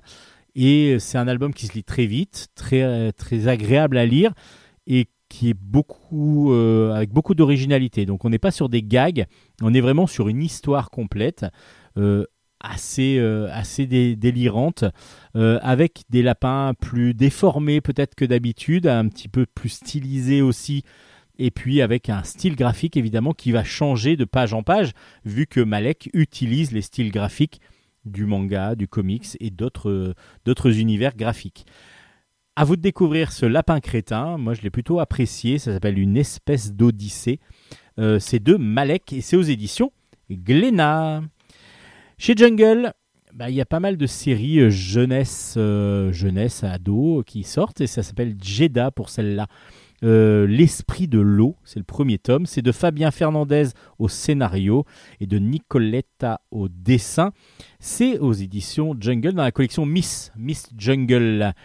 Jeddah, euh, c'est une, jeune demoiselle aborigène donc, qui vit euh, donc, en Australie, qui, ou en Nouvelle-Zélande, je ne sais pas exactement de quel.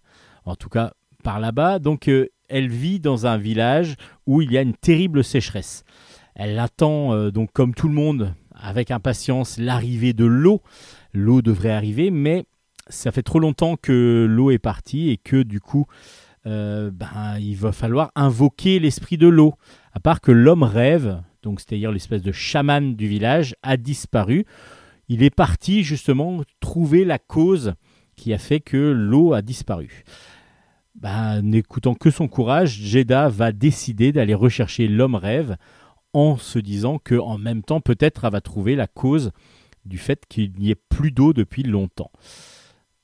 Voilà une aventure assez originale encore parce que du coup on va partir sur un univers assez onirique, euh, avec euh, très lié à la nature, très lié à la, euh, à la climatisation, j'allais dire n'importe quoi, au climat et donc à, tous les, dangers que l'on peut avoir climatologiques, même sans en...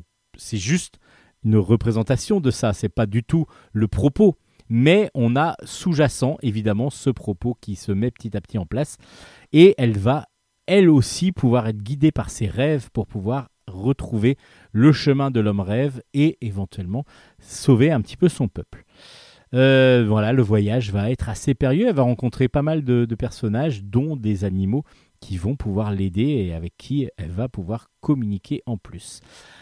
C'est une bonne histoire avec un très beau dessin en couleur euh, très agréable, euh, semi-réaliste qui fonctionne très très bien, euh, des couleurs justement assez vives, très ensoleillées, très éclairées et en même temps avec un ocre euh, rouge un petit peu pour le sable et qui du coup est assez pesant et qui nous donne une chaleur en lisant les planches. Donc euh, du coup ça fonctionne, on ressent cette chaleur et puis ben voilà c'est une bonne première aventure de Jeddah euh, qui s'appelle L'Esprit de l'eau et c'est à découvrir aux éditions Jungle. Et pour finir, euh, deux tomes d'une même série, euh, ça s'appelle La vie compliquée de Léa Olivier. Le tome 9 est sorti, ça s'appelle Blizzard, c'est de Alcante euh, au scénario, Ludo Borecki au dessin, et c'est tiré des, romans de, Catherine Girard-Rodet. C'est aux éditions Kennes. Et pourquoi? Bah, Je vais vous en parler tout de suite ou tout à l'heure. Bah, Il y a aussi le premier tome qui ressort avec une nouvelle couverture, parce que cette fois-ci, la couverture. Bon, non, je vous parle d'abord du 9e. Allez, je vous parle du 9e. Euh, donc, qui est euh, Léa Olivier? Léa Olivier, c'est une jeune demoiselle qui euh, a été obligée de partir de sa ville de Québec natale pour aller aux États-Unis. Et donc, elle est obligée de vivre bah, séparée de sa meilleure amie, et puis elle va vivre tous les, tous les problèmes de ce qu'on peut avoir dans l'adolescence, au lycée, où elle, euh, elle a plutôt des amoureux, mais qui des fois ne sont pas, ne sont pas réciproques, ces amours. Évidemment, il va y avoir une demoiselle qui va être contre elle, euh, donc euh, sa meilleure ennemie, va-t-on dire. Et puis des amoureux qui éventuellement pourraient être un vrai petit amoureux, un petit, un petit chum. Mais justement, bah, c'est ce qui est aussi très original dans cette série c'est qu'on va suivre avec grand plaisir la vie de Léa. Et en même temps, vu que c'est canadien et québécois, bah, on va avoir tout le tout l'univers déjà. Bah, du coup, on n'est pas au lycée comme euh, chez nous, au collège.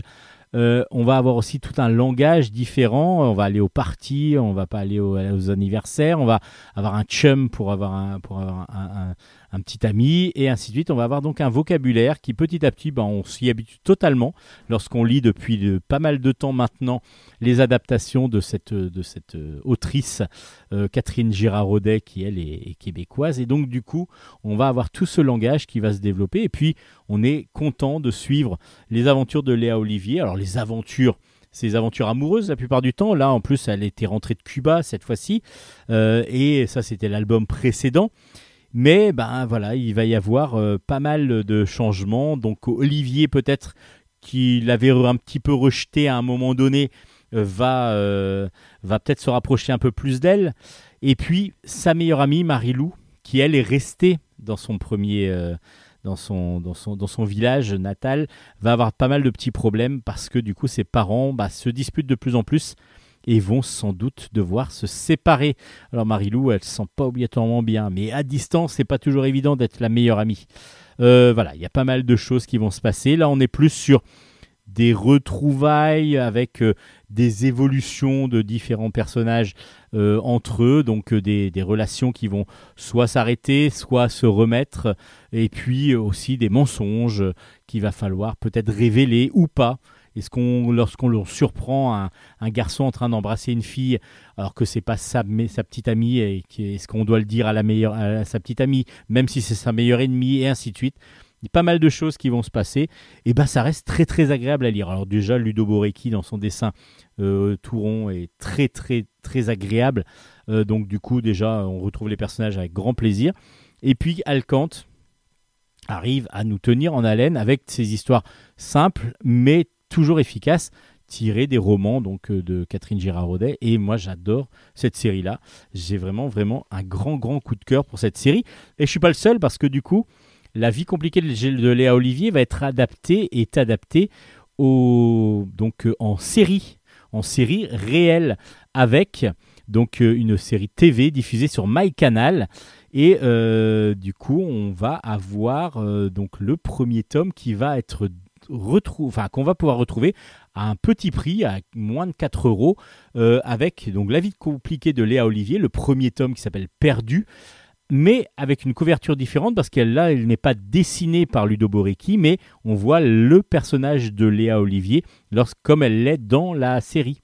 Donc euh, c'est l'actrice que l'on voit sur la couverture. Donc du coup, bah, si vous voulez découvrir Léa Olivier, vous avez deux possibilités. Soit acheter l'album euh, Léa Olivier avec le dessin de Ludo Borecki, soit celui de, avec la si vous découvrez la série euh, de, de- sur MyCanal, peut-être que vous allez pouvoir avoir la BD, euh, mais plus avec l'actrice en couverture. Donc une bonne, bonne, bonne offre qui nous permet de découvrir, pour ceux qui ne le connaissent pas encore, le premier tome de La vie compliquée de Léa Olivier. Et le tome 9, du coup, est sorti aux éditions Kennes toujours. Euh, les deux tomes, évidemment, sortent aux éditions Kennes.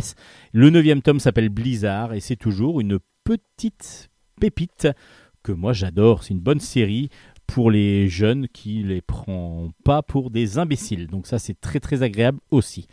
Allez, c'est tout pour Bulle en stock cette semaine. Oh, on a encore pas mal dépassé.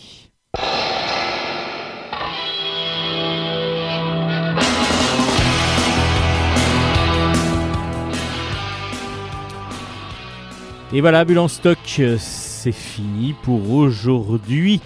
Alors, bah, comme à notre habitude, vous pouvez retrouver l'ensemble des chroniques, tous les albums chroniqués sur nos pages Facebook. Qui sont? Qui sont Bulle en stack et Bulle avec un S, c'est la page du coup de l'émission. Et sinon, vous pouvez aussi les retrouver sur nos pages Facebook personnelles, notamment Steven Bescon, qui est la personne juste à côté de moi qui vous a offert cette longue et très intéressante euh, chronique bande dessinée. Ou alors ma page Facebook à moi, Hélène Garnier, entre parenthèses, Lénala. Euh, si vous ne rajoutez pas le Lénala, vous ne me trouverez jamais. Et puis, ben, bien sûr, vous pouvez retrouver les anciennes émissions sur les pages Facebook, mais aussi sur le site de Radio Grand Paris, la radio qui nous héberge depuis maintenant un petit moment. Euh, merci euh, au grand prophète. Ah, c'est notre prophète, ouais, c'est le prophète de la radio. Euh, voilà, nous suivons ses pas, c'est lui qui nous guide. C'est Nicolas Godin, C'est Nicolas Godin. le grand prophète de Radio Grand Paris. 10 plus 10 égale 20. Oui, souvent, ouais. Voilà, c'est ce que je voulais. C'était la, Ah, c'était c'était ma, mon ça. intervention. C'est comme ça que vous. C'est comme ça que je prie. C'est comme ça qu'on prie le- les 10 en 20, quoi. Voilà, Vous les multipliez par 2. D'accord, voilà. ok. Et le comme ça, et ça fait du vin. Ça fait du vin, Ah ouais, tout à fait. Alors Nicolas Godin que vous pouvez donc euh, retrouver sur Radio Grand Paris, www.radiograndparis.fr, je crois tout simplement. Tout simplement. Donc ça devrait aller. Oui, au pire, Et vous il a tapez Radio plein Grand Paris sur votre navigateur et euh, vous le trouverez Il aussi. y a plein d'autres émissions et puis même vous pouvez créer votre émission si vous le désirez. Et Je vais juste de contacter Nicolas. Allez, il y a, là, faut qu'on aille bosser là. Allez, on a plein de choses à plein de choses à, à À chroniquer lire. la semaine prochaine. Il nous restera sans doute deux, deux émissions d'ici la fin de l'année, enfin d'ici les vacances. Donc, euh, ben, on se retrouve la semaine prochaine. Hi, mataraishu. Allez, ciao, ciao, ciao, ciao, à la semaine prochaine.